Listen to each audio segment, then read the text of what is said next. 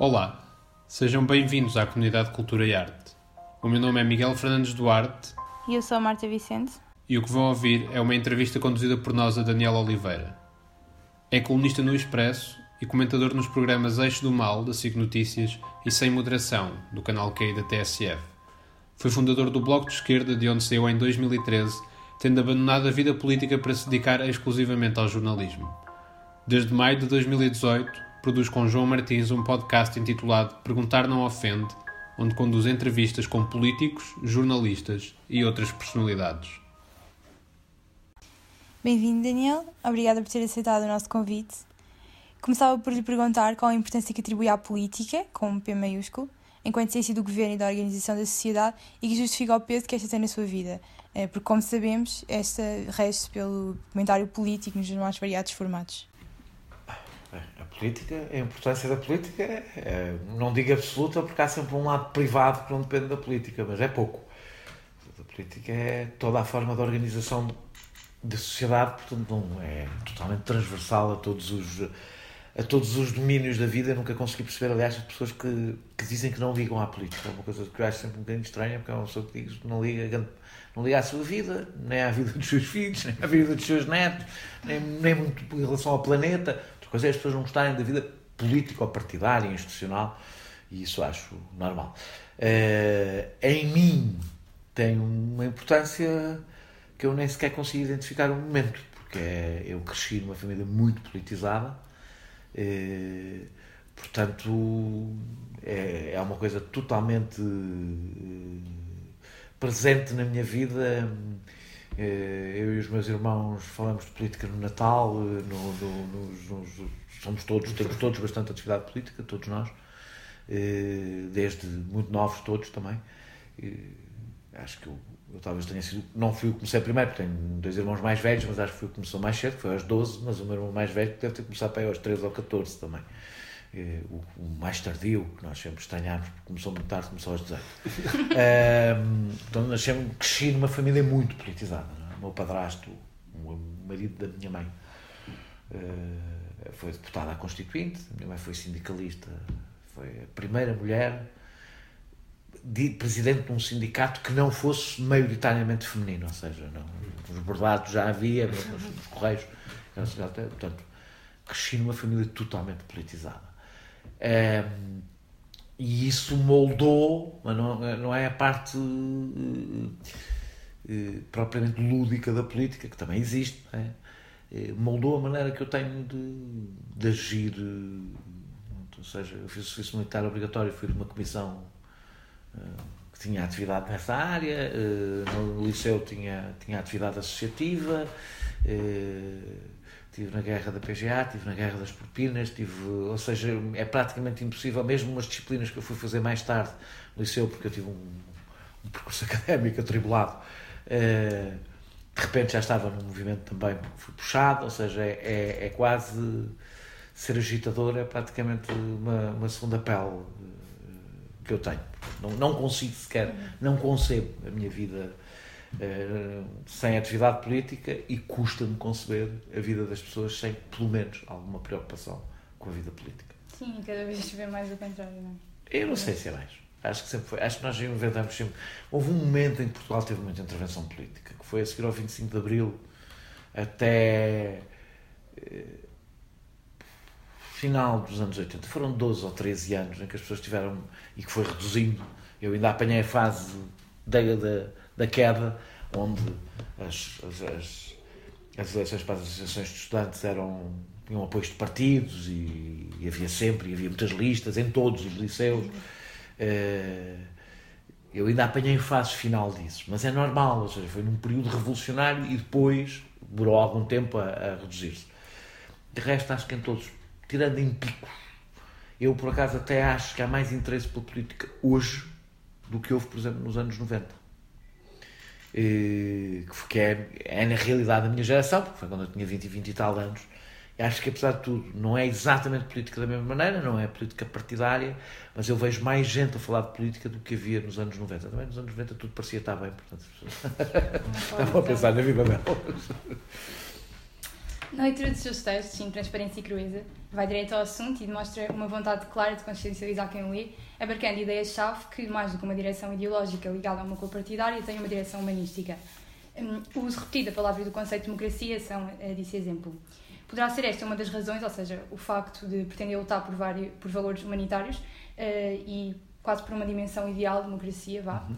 que o levou a deixar de ser parte ativa em partidos políticos? Não.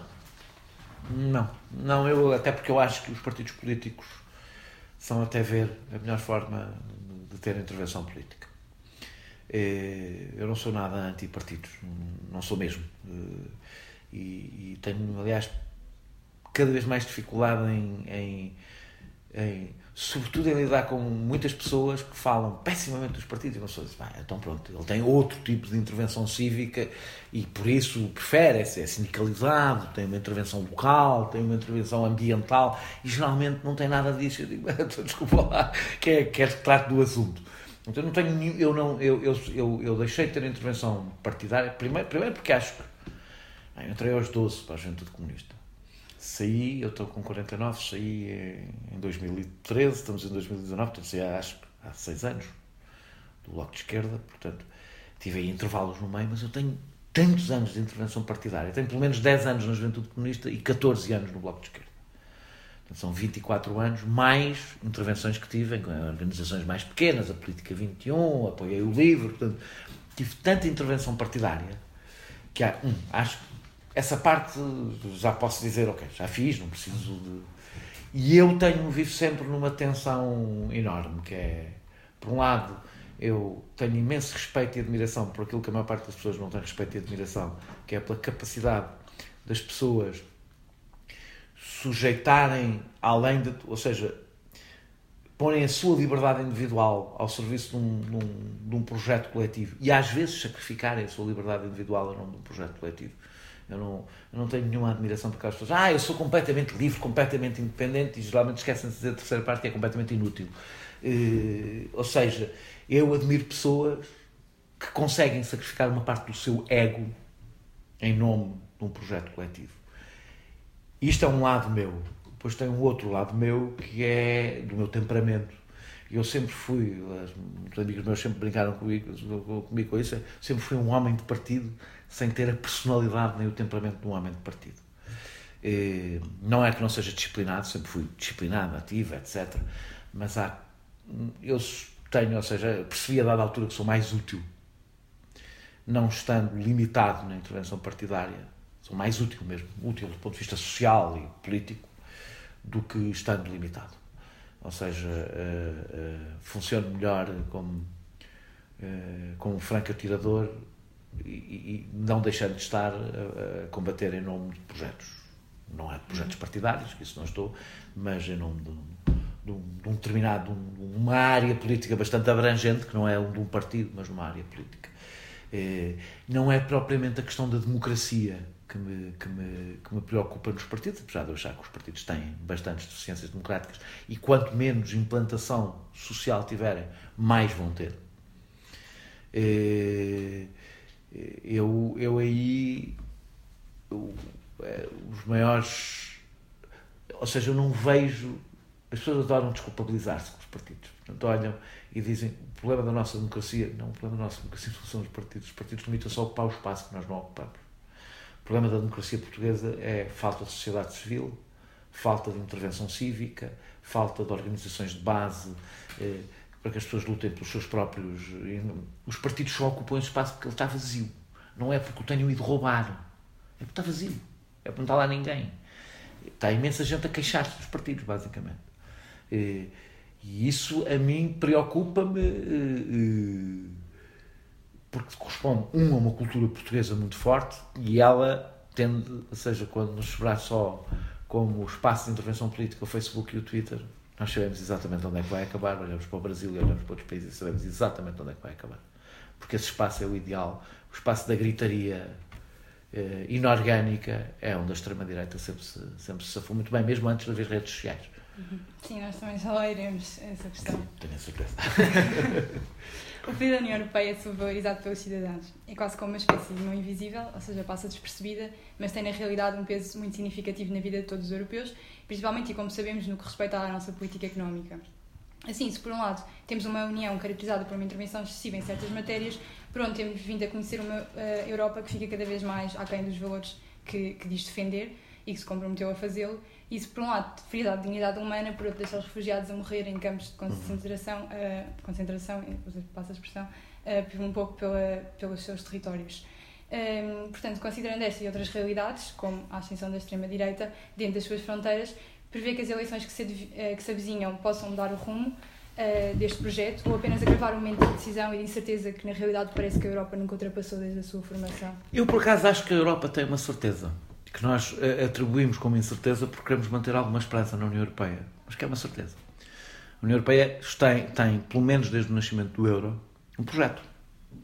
É um projeto neoliberal, bastante agressivo, e, e, que corresponde aos seus verdadeiros valores. Ou seja, nós continuamos a falar de um tempo é como os comunistas que se queixam muito que o comunismo era bom, foi um bocadinho desvirtuado. Até a dada altura a gente percebeu bem, mas eu já nem percebo o que é que estavam a desvirtuar, porque foi muito tempo, não é?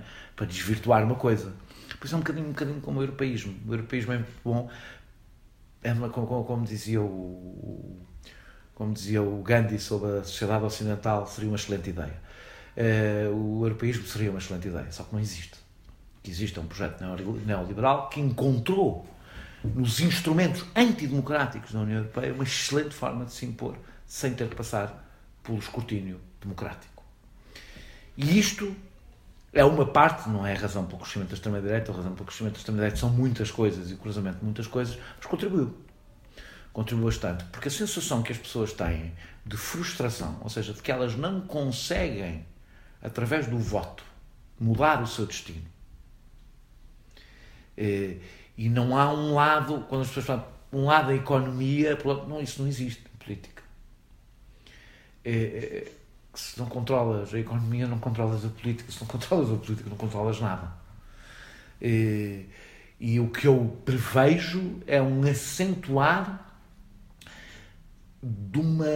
Não, há uma mudança de rumo, no meu ponto de vista. Veremos como é que acontece, não vou pôr aqui a adivinhar, mas se os resultados eleitorais forem os que, os que espero, na Europa, o que prevejo é um acentuar de uma aliança que parecia contra a natura e não é. Que é uma aliança entre a agenda neoliberal e uma agenda autoritária de perfil neofascista. E que é, é que, aliás, assistimos no Brasil. E assistimos em muitos sítios. Que é, por um lado, a, a elite económica nunca foi, nunca sofreu muito, especialmente, a não ser que lhe chegue assim, eh, com a violação dos direitos humanos.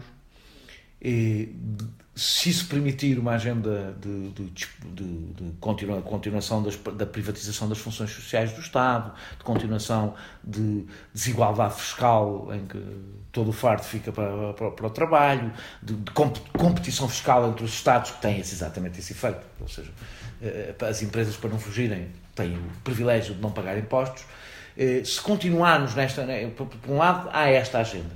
E por outro lado, não faz mal se isso, se isso convencer os, os mais pobres, uh, em vez de estarem a olhar, uh, uh, em vez de estarem a lutar pelos seus direitos, estarem a combater os ainda mais pobres do que eles. Ou seja, aquilo que eu há pouco tempo, uma expressão que eu utilizei, que é, é conseguiu-se a coisa extraordinária, que é que o povo, em vez de lutar pela igualdade, lutar pela igualdade, lutasse contra ela. Eh, não eh, eh, económica e financeira, mas a igualdade dos imigrantes, a igualdade dos homossexuais. Convenceu-se que era esse o seu problema, mas lá se conseguiu até convencer os brasileiros que o grande problema do Brasil é o politicamente correto. E eu acho que isso tenderá a reforçar-se, ou seja, eu acho que a, direita neoliberal está a romper o cordão sanitário que tinha com a extrema-direita. E à medida que a extrema-direita lhe vai roubando votos e vai crescendo, tenderá a romper cada vez mais esse cordão sanitário para se salvar. E o que eu prevejo, como vê, com um enorme otimismo, é, o que eu prevejo, e sobretudo se a esquerda não se, conseguir, não se conseguir reinventar, eu não estou a falar tanto da esquerda chamada radical, que também terá que se reinventar, mas sobretudo a esquerda social-democrata e o centro-esquerda, porque eu estou convencido que só, sendo, só com esse espaço uh, a liderar um movimento de resistência, de oposição a isto e de conquista, com descaramento. Ou seja, quando a palavra nacionalizar uma empresa deixar de ser um escândalo, quando formos tão descarados como, como a direita e a extrema-direita são, em coisas diferentes, eh, só quando formos tão descarados é que provavelmente isto muda. O primeiro que está a tentar, vamos ver como é que lhe corre, porque tem o Brexit no meio e tem, é o Jeremy Corbyn. Eh, ou como o Bernie Sanders eh, fez nos Estados Unidos, num, evidentemente num, num cenário muitíssimo diferente. Eu acho que essa é, é, é, a única resistência. Neste momento, um dos maiores travões a essa renovação do espaço da esquerda é o projeto europeu. Porque o projeto europeu está marcado ideologicamente. Por outro lado, o centro-esquerda não consegue, eh, até por razões históricas, afetivas e outras, libertar-se eh, desse, dessa sua pertença a um projeto europeísta, e eu compreendo que não consiga. Eh, e, e, e o, que, o, que, significa que se apanha a defender um projeto que em tudo tem mais gente que impede a sua própria regeneração e renovação. Ainda hoje estava a ter um debate sobre a Caixa Geral de Depósitos, eu estava a defender o que é que achava que devia ser a Caixa Geral de Depósitos e rapidamente alguém me disse mas isso não pode ser que a Europa não deixa. E a política neste momento é isto, é, mas isso não pode ser que a Europa não deixa. E, e sempre que a Europa podemos dizer o povo europeu não deixa, não, não é o povo europeu não deixa. É uma, é uma entidade qualquer eh, eh, que paira no espaço que diz que nós não podemos fazer não sei quantas coisas mesmo que queiramos fazer. Mas não é possível reinventar essa União Europeia por dentro? Eu estou à espera que alguém me explique como, porque os, os, os tratados estão todos bloqueados, todos.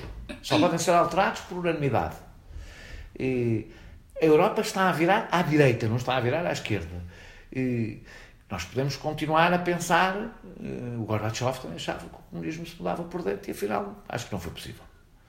Eu não estou evidentemente a comparar eh, a União Europeia à União Soviética, eh, estou a dizer que os percursos políticos, as coisas têm um, um percurso e têm um caminho.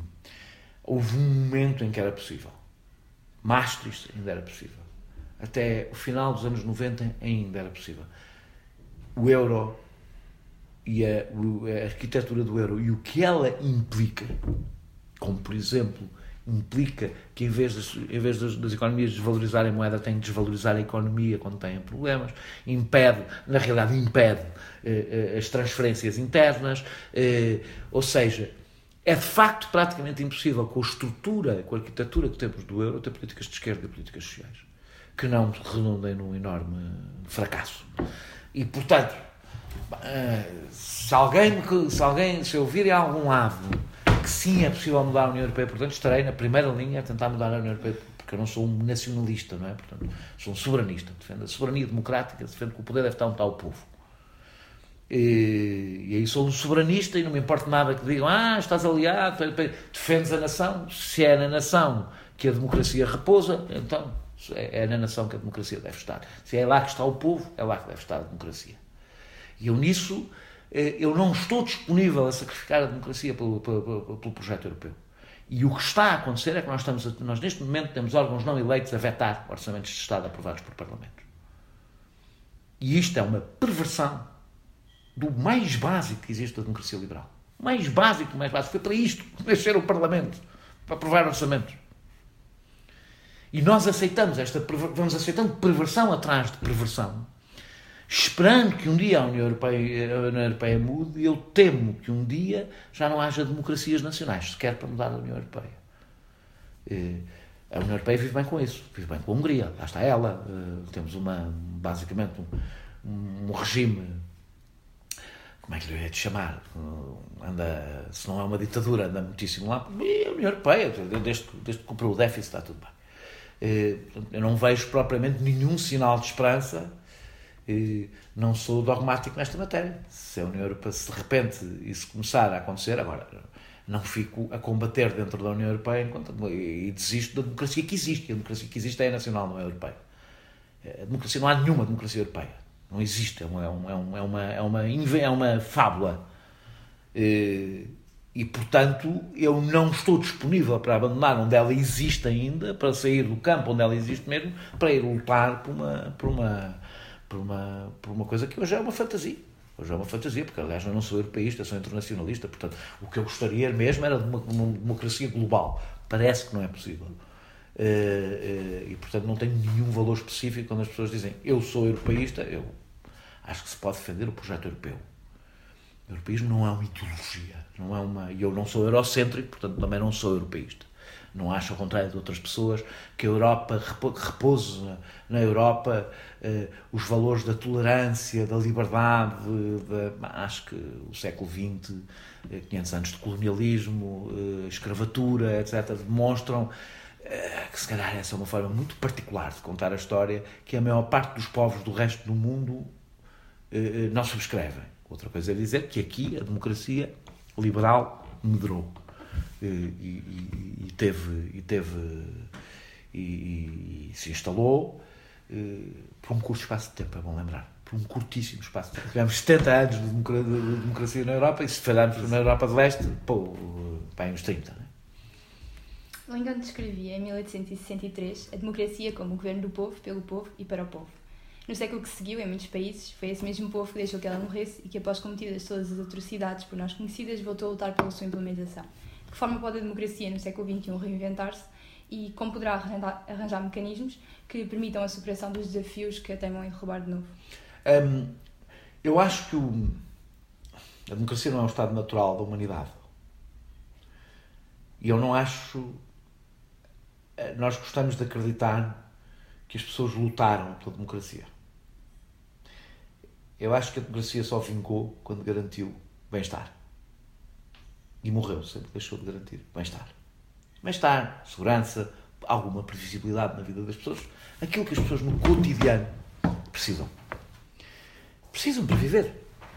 E, e portanto, quando as pessoas dizem nós vamos ter, por exemplo, os europeus, nos habituar a viver que cada geração, pelo menos durante uns tempos até isto viverá pior do que as anteriores. Então, essas pessoas estão a dizer que a democracia está, está, está condenada.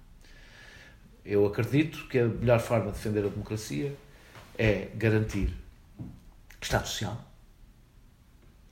e, e, o mínimo de estabilidade na vida das pessoas e continuar a lutar pelo pleno emprego.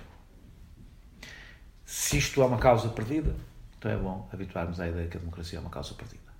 Porque uma coisa, muitas vezes as pessoas pensam em democracias andando mais para trás do que aqueles 70 anos do que eu falei, mas estão a falar de democracias de elite, não estão a falar de democracias de, de, de, sistemas verdadeiramente democráticos do ponto de vista que não, não têm voto censitário, não têm, ou seja, nós estamos a falar de democracias de massas. E essas só sobrevivem quando as pessoas se sentem minimamente protegidas. Se não sentem, vão procurar proteção numa ditadura. Então, e acha que as pessoas não podem tentar lutar por isso também? Com certeza, as pessoas lutam. Eu não acho. Hum, as pessoas lutam, perdem, ganham. Eh, no Brasil, eh, as pessoas lutaram. Lutaram no sentido em que conquistaram não sei quantas pessoas que saíram da miséria. Isso resultou da sua luta, não resultou de alguém que lhes ofereceu. Eh, os sem terra no Brasil lutam os, os negros do, que se foram manifestar esta semana lutam. As pessoas continuam a lutar. Isto é, tem sempre a ver com uma. Não, não houve um momento, ou seja, sempre houve, um, eh, sempre houve uma pequena parte da população que lutou. E sempre houve uma esmagadora maioria da população que lutou ou não lutou conforme os momentos, conforme os, os, eh, para onde a coisa empurra. Eu até acho que as pessoas que estão a votar em extrema-direita, não sabendo, não, não, julgam que estão a lutar. Eu acho que estão a lutar da forma errada, mas julgam que estão a lutar. Ou seja, há o, o incómodo existe. Eh, é evidente que as pessoas, e essa é a única parte boa que a gente pode tirar deste momento, é evidente que as pessoas estão, eh, estão, estão a começar a ficar irritadas eh, com as coisas. Depende, e sempre dependeu, dos atores políticos mais ativos e conseguir canalizar essa luta para uma coisa ou para outra. Eu, como pessoa de esquerda, acho que cabe à esquerda conseguir canalizar, por isso é que eu me recuso a desistir de quem vota na extrema-direita. Porque acho que a maior parte das pessoas que votam na extrema-direita não são da extrema-direita. Oh, tem lá valores. Sempre tiveram, aliás. Sempre tiveram. os operários que lutavam por essa Europa fora, pelo Estado Social, muitos deles eram, eram, eram xenófobos e provavelmente quase todos homofóbicos. Tem sempre a ver, nós temos, todos carregamos em nós eh, todas as contradições do mundo. Trata-se sempre de saber para que lado é que se canaliza a energia, a frustração eh, e a vontade de mudança. E isso depende de condições que são muito diversas, mas também depende dos atores políticos, das pessoas que têm maior atividade política e que têm o dever eh, de se dirigir a essas pessoas. E há uma escolha, eu tenho falado muitas vezes disso, há uma escolha que nós temos que fazer. Se nos contentamos, nós, pessoas, de esquerda, se nos contentamos a ser uma federação de minorias, nós lutamos por ter uma maioria social. E não há maiorias sociais sem ter a questão socioeconómica como uma questão central no combate político. Mesmo, e isto não é dizer que a questão socioeconómica é mais importante do que a questão dos imigrantes ou do que a questão do, do, do, dos direitos LGBT ou, ou a questão étnica. É dizer que é nela que se ganha. É nela que se faz esse, é nela que se conquistam as maiorias sociais que permitem vencer essa e todas as outras batalhas.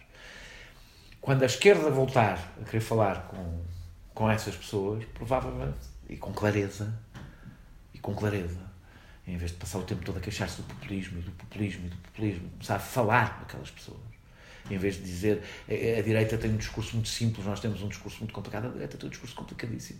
A direita liberal tem um discurso complicadíssimo, quer dizer às pessoas que se deixarem de ter Serviço Nacional de Saúde vão ter melhor saúde. Querem coisa mais complexa de explicar às pessoas que dizer que a desigualdade é boa para elas. E, no entanto, conseguem. O problema da esquerda não é ter coisas muito complicadas para dizer. É ter deixado de dizer coisas. Incluindo as simples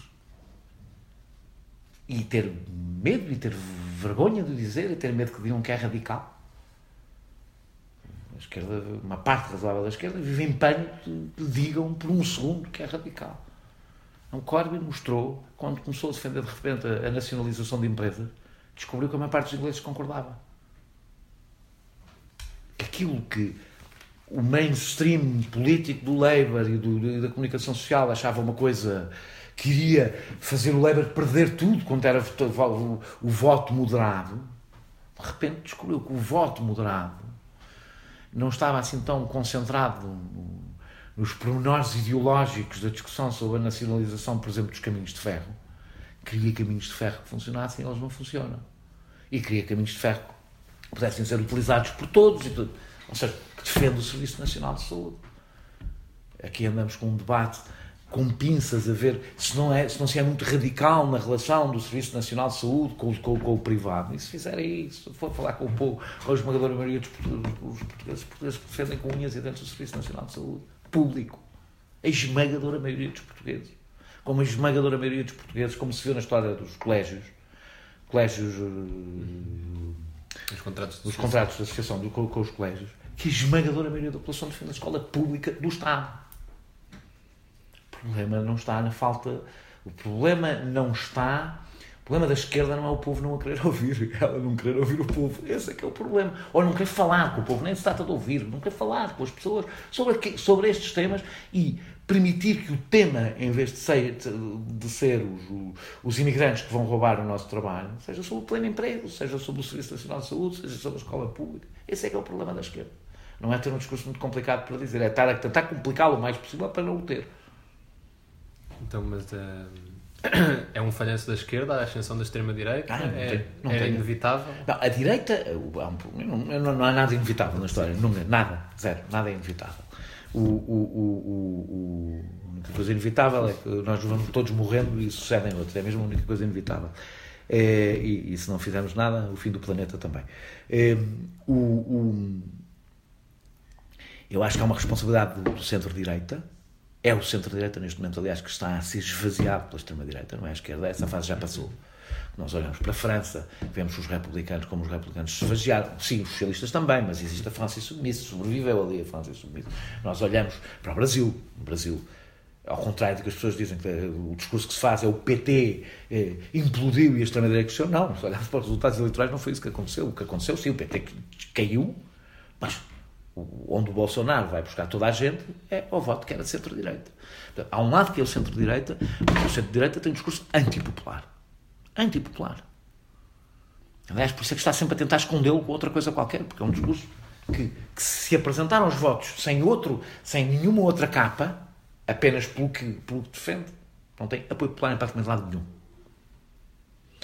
Eh, e, e, portanto, é esvaziou-se. Agora, a esquerda é a principal responsável, porque como em muitos sítios, o Brasil é um pouco diferente, mas como em muitos sítios, o voto da extrema-direita vem das classes populares que se sentem eh, frustradas e sentem-se eh, alienadas do seu poder. Ah, quem tem que falar para esse povo é a esquerda. Quem tem o dever de falar com esse povo é a esquerda. Eu não estou a dizer que o voto de extrema-direita é um voto que veio da esquerda, não é isso. Mas quem tem que falar com esse povo é a esquerda. Quem tem que fazer, fazer com que um homem branco, trabalhador, se sinta trabalhador, só depois homem branco. Ou provavelmente o homem branco nem seja uma coisa relevante eh, na sua identidade, é a esquerda. Se a esquerda deixou de falar com os trabalhadores, deixou a extrema-direita a falar com os homens brancos porque as pessoas não têm esse quadro ideológico assim tão claro. As pessoas identificam-se. As pessoas que se sentem eh, eh diminuídas eh, no seu papel social identificam-se, identificam para si próprio um papel e o papel do opressor é algum lado. No momento em que a esquerda desistiu de ter um discurso de classe, sobrou o resto. Sobrou o resto. E em Portugal estamos só atrasados no processo? Nós estamos lá atrasados. Não, atrasados no sentido de. A extrema-direita chegou primeiro aos outros sítios. Não, já cá chegou. Só sim, não está a partir. Não, não, mas é que, isso é uma, mas é que eu acho que é uma coisa que escapa mesmo às pessoas. A extrema-direita já cá está. Só não frequenta os mesmos sítios que nós. Está nos programas da manhã. E não estou a falar do Mário Machado. Não estou a falar do Mário Machado, que essa é a parte explícita que até permitiu dizê-lo. Está nos programas da manhã, está nas redes sociais, está no Fórum TSF, está, está, está em todo lado, aliás. Basta ouvir as conversas. Está em todo o lado, só não tem partido. Só ainda não, ainda não tem partido. Bastou ver, eu não sei quando é que isto vai para o ar, mas é, é, bastou ver o que foi esta semana para perceber que está e de uma forma muito mais agressiva do que as pessoas pensam. Mas muito mais agressiva.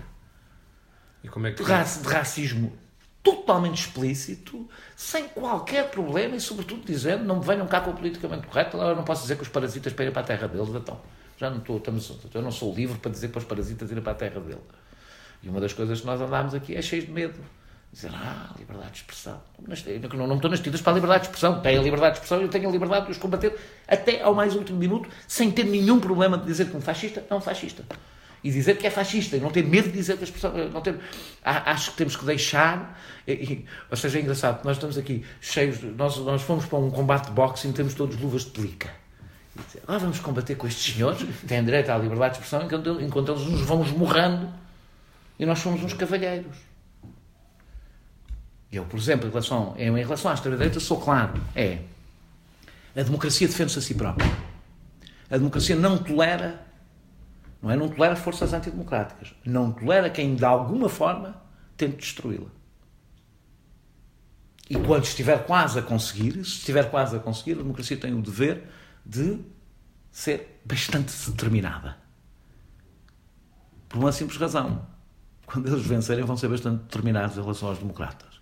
E, portanto, desse ponto de vista, acho que está chegado o tempo de nós eh, deixarmos de grandes Rodriguinhos, não é deixar de ser democratas para combater, os, para combater o fascismo, mas é em nome da democracia dizer que há uma fronteira, há um limite. E que quem quiser combater a democracia não usa instrumentos democráticos, porque a democracia não lhes dá. Terá que usar outros. Mas como é que se. Como é que se pode considerar que a extrema-direita está, implant... extrema está implantada nas bases da sociedade portuguesa ao mesmo tempo que temos um governo dito de esquerda? Sim, mas a extrema-direita tem lado nenhum, ou tendo, em muito poucos sítios, a extrema-direita é maioritária realmente. Não é lado nenhum, mas em muito poucos sítios é maioritária na sociedade conseguiu é ganhar uma força suficiente para determinar as políticas dos governos. Mas não é maioritária, há muito poucos sítios onde seja. É, é, através do voto. A questão é, eu acho que está lá. É, a extrema-direita está lá. A primeira coisa que, está, que, vai, que vai fazer, e está a fazer, aliás, na Europa toda e em Portugal também, é influenciar o discurso da própria direita, do próprio centro-direita. Que, com medo de perder o voto, se vai aproximando desse discurso. Foi o que aconteceu em França com os republicanos E vai acontecer aqui. E depois, a questão é haver um ator político e o clique. Uhum. Em Portugal não é preciso. É preciso. Portugal, a extrema-direita não costuma crescer em momentos de, de, de melhoria económica. Mas nós sabemos que a nossa melhoria económica é uma coisa muitíssimo precária. A qualquer momento vai mudar.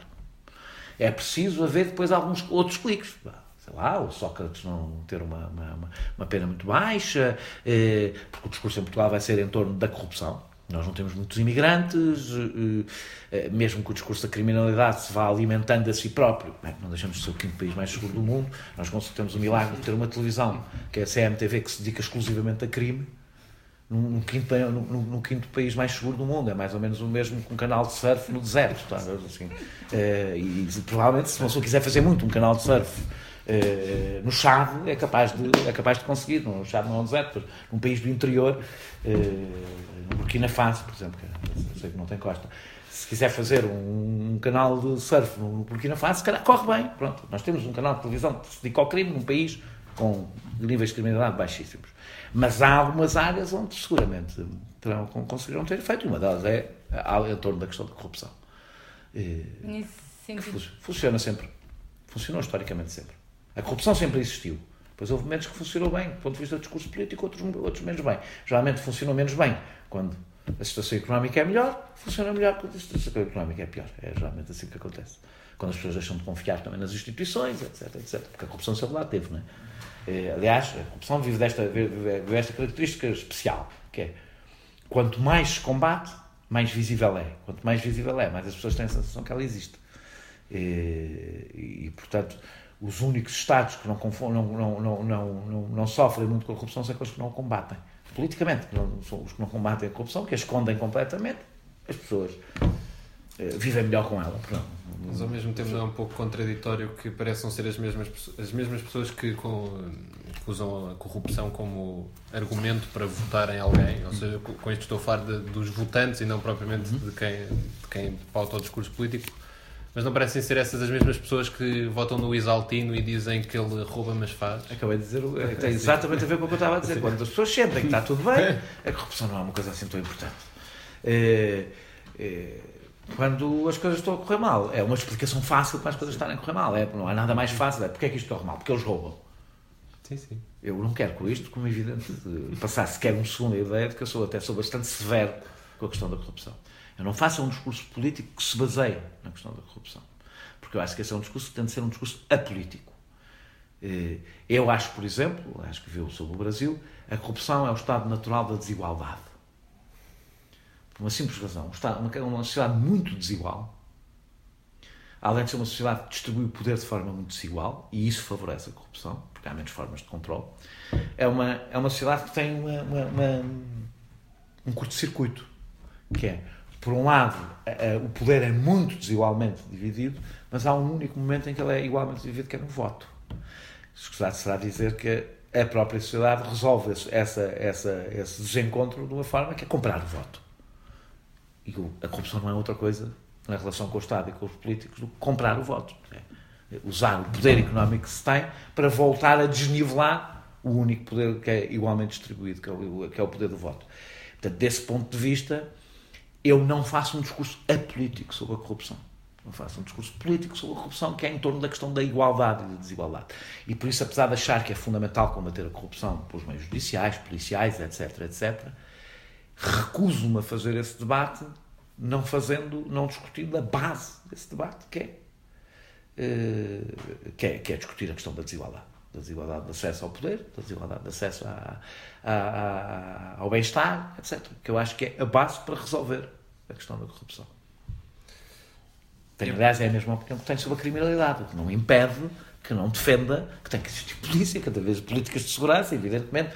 Agora, todos sabemos que numa sociedade brutalmente desigual não se combate a criminalidade sem resolver esse problema. Diminui-se, é, atenua-se, mas ela vai lá estar sempre. Não é? E é possível uma esquerda nos dias de hoje que não se enquadra no capitalismo nas suas mais diversas vertentes? É. A prova que é possível é que existe. É assim, o, o, toda a história da segunda metade do século XX, na Europa Ocidental, os partidos sociais-democratas, as pessoas talvez não se lembram, eram partidos anticapitalistas, não eram nada partidos, não eram partidos não eram partidos que nós somos capitalistas moderados. Não, eram partidos anticapitalistas, de origem marxista, aliás, muitos deles. Eh, eh, o que fizeram é, eu acredito que uma das funções da social-democracia, que é o espaço político em que eu me enquadro, é eh, a de ter, não é só de moderar o capitalismo, é de ter lógicas que são contrárias à lógica do capitalismo. O Estado Social é contrário à lógica do capitalismo e foi assumido porque o capitalismo estava em risco. Uhum. As políticas fiscais redistributivas são contrárias à lógica do capitalismo.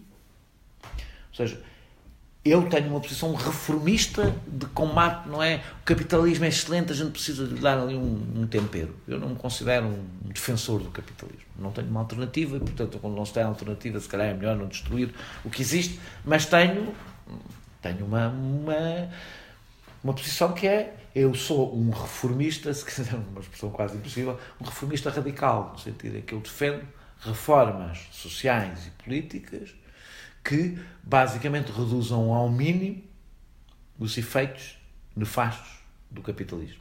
Distingo-me de um neoliberal, eu achar que a desigualdade é má. E o neoliberal pode pintar e dar as cambalhotas que quiser, acha que a desigualdade é boa. Acha que ela é boa, que ela é construtiva. Acha que ela é construtiva. Acha que ela, que ela cria nas pessoas ambição e, eh, e que, portanto, portanto, acredita, aliás, que, que a riqueza resulta do mérito. E eu não acredito que a riqueza resulte do mérito. E, portanto, acredito que, uh, uh, que, as, que, as, que há reformas sociais, como aquelas que construímos no, no, no pós-guerra, que, to, que tornaram sociedades, sobretudo no norte da Europa, claro que não, são, não é igual em todo lado, mas tornaram sociedades bastante decentes, onde o capitalismo eh, não era eh, totalmente destrutivo ou, sobretudo, destrutivo e, portanto, desse ponto de vista, agora, eu não acredito, há uma coisa que eu não acredito, eu não acredito numa esquerda reformista forte, que resista, que tenha esta agenda, se não tiver à sua esquerda uma esquerda, eh, uma esquerda anticapitalista forte. Porque não terá motivação para o fazer. Mas o sistema não vai sempre defender-se a si próprio? Hum, sempre se defendeu e então, e mudou na mesma. É, é, ou seja, não houve um momento em que o sistema disse, ah, se faz favor, passe, seja o, o, sistema, o problema do sistema é que o sistema quer dizer tudo Sim. e não quer dizer nada. Ah, eu acredito que há, eu apesar de não ser um comunista e não ser um marxista, eu acho que existem classes sociais e acho que existe, se quisermos, uma luta de classes. Não acho que a luta de classes seja o único motor da história, não, não tenho a visão, eh, uma visão tão linear, mas acho que existem interesses de classe contraditórios. E desse ponto de vista não houve nunca um momento em que quem está melhor dissesse a quem está pior, hum, vamos distribuir isto um bocadinho melhor. Houve, houve um momento em que tiveram medo. Houve um momento em que tiveram medo. E que percebiam que mais valia ceder um bocado do que perder tudo. Na realidade, eu acho que é isso que falta. É, na redistribuição, quem tem mais sentir que pode correr o risco de perder tudo. E, portanto, assim, resolve. Se não sentir esse risco, não dará. Não, não, não vale a pena a gente pensar, claro, não, eu não vou meter numa offshore que está errado não existe, isso não, não é assim que a sociedade funciona, nunca foi. E como é que é possível mostrar às pessoas uh, que aquilo que pelo discurso dominante lhes parece impossível, porque vivemos num mundo onde parece quase mais realista chegarmos a Marte do que propriamente as pessoas não viverem de maneira desigual. Como é que como é que podemos fazer as pessoas voltar a acreditar que isso é possível e que não é e que não é inevitável vivermos como vivemos sem, sem elas acharem que a única maneira é voltarem ao tempo que passou. Eu não tenho, eu não tenho nenhum problema. Eu, eu acho que eu não tenho eh, uma visão eh, de que o mundo caminha para melhor ou para pior. Portanto, eu não tenho problema nenhum. As, os grandes combates políticos fizeram-se baseados em tradições. Os grandes combates do, do princípio do século XX tinham a Comuna de Paris como, como muitos deles tinham a Comuna de Paris como, como uma memória da sua tradição. Eu não acho que a ideia de, de, de luta progressista tenha que dizer ah, é tudo novo, é tudo não, o passado não resultou, isso não existe, nós estamos sempre, estamos sempre a reinventar o passado. É reinventar, não é repeti-lo. Nós estamos sempre a reinventar o passado. Portanto, eu não tenho, eu não, eu acho, não é as pessoas que querem voltar, as pessoas só querem voltar para trás porque não vê nada para a frente. Mas isso não acontece por milagre, não há alguém que um dia chega e diz, eu tenho aqui.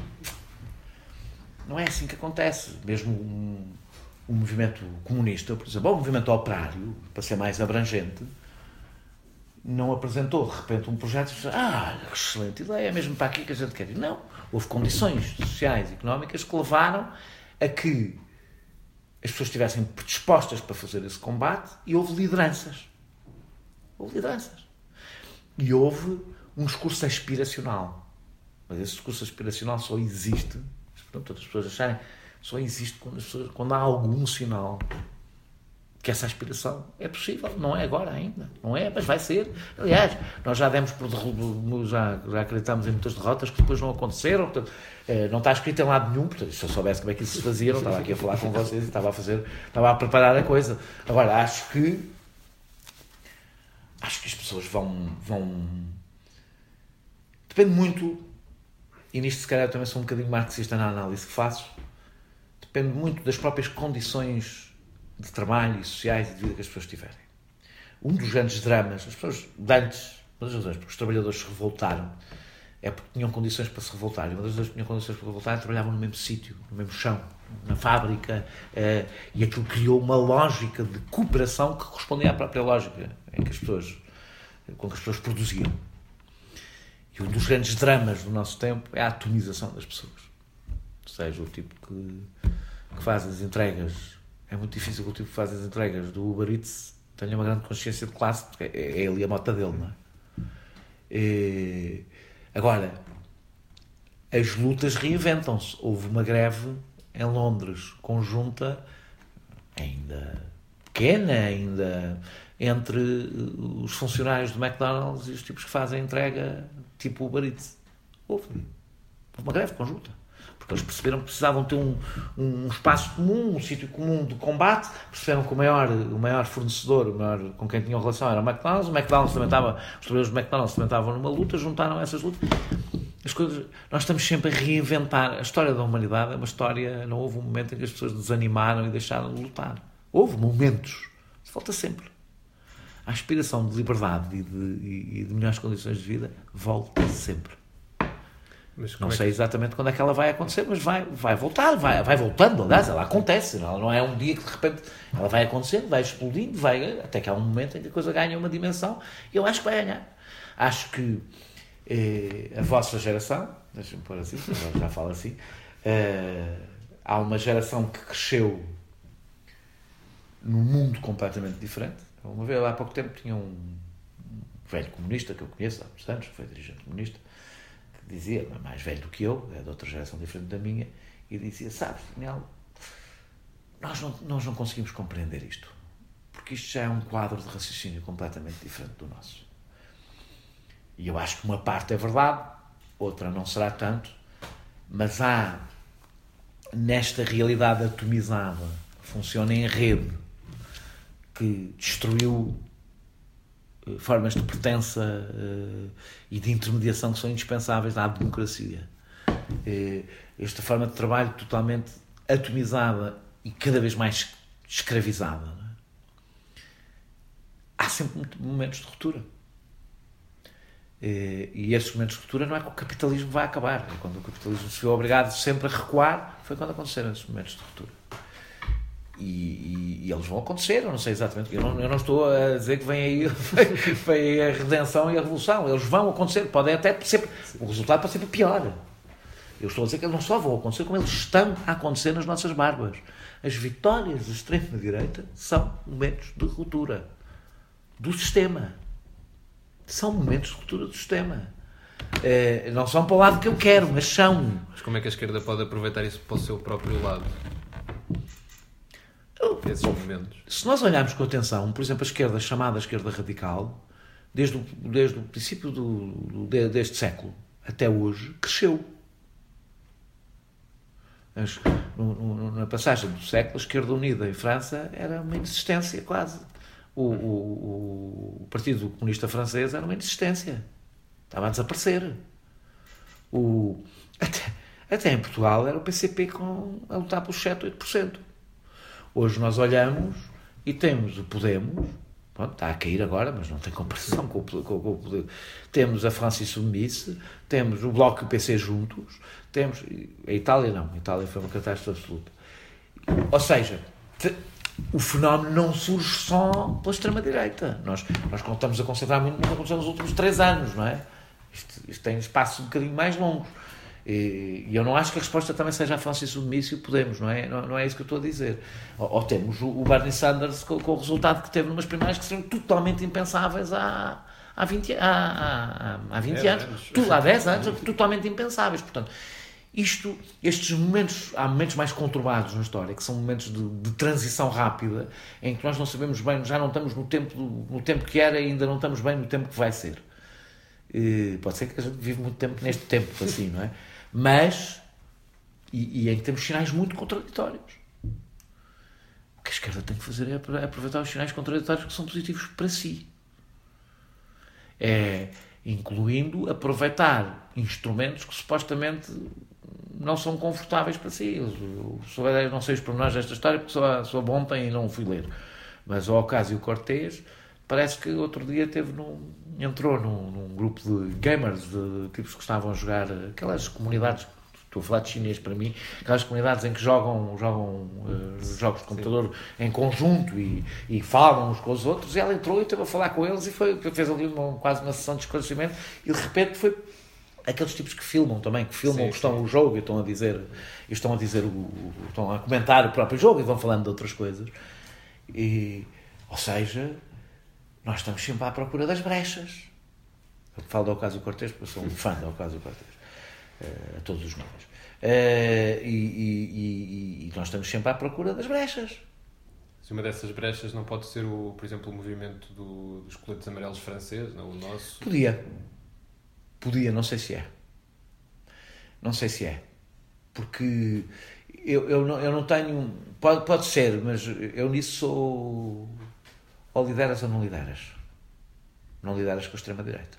Não partilhas. Tu, ou seja, tu podes estar lá, tens que lá. Vou ser bastante seco. Ou, para mim a questão não é se é a esquerda ou a direita, quem é que manda. Tem a ver quais são os valores que estão por trás desse combate. Portanto, não é para mim. Portanto, ou consegues enquadrar esse combate e o dirigir para um determinado tipo de valores, e portanto estás, estás em, em, em em disputa com a extrema-direita, não partilhas com a extrema-direita. Não é a mesma coisa. Não estás ali paredes meias com a extrema-direita a fazer um combate eh, porque, porque dá jeito aos dois. Mas, não. Mas houve até confrontos entre ambas as partes. Ainda bem, mas, eh, salvo seja, não é? ainda bem fisicamente, mas, ou seja, tu disputas, sim, com certeza, disputas a rua à extrema-direita, tens que disputar a rua à extrema-direita. O, o maior crime que o PT cometeu o maior crime que o PT cometeu, cometeu alguns, eh, eh, mas aí eu acho que não foi o PT, foram pessoas específicas do PT, mas o maior crime político que o PT cometeu foi ter ido à rua para descansar. Eh, ah, agora não, agora acalmem, nós estamos a governar. Ficou sem rua.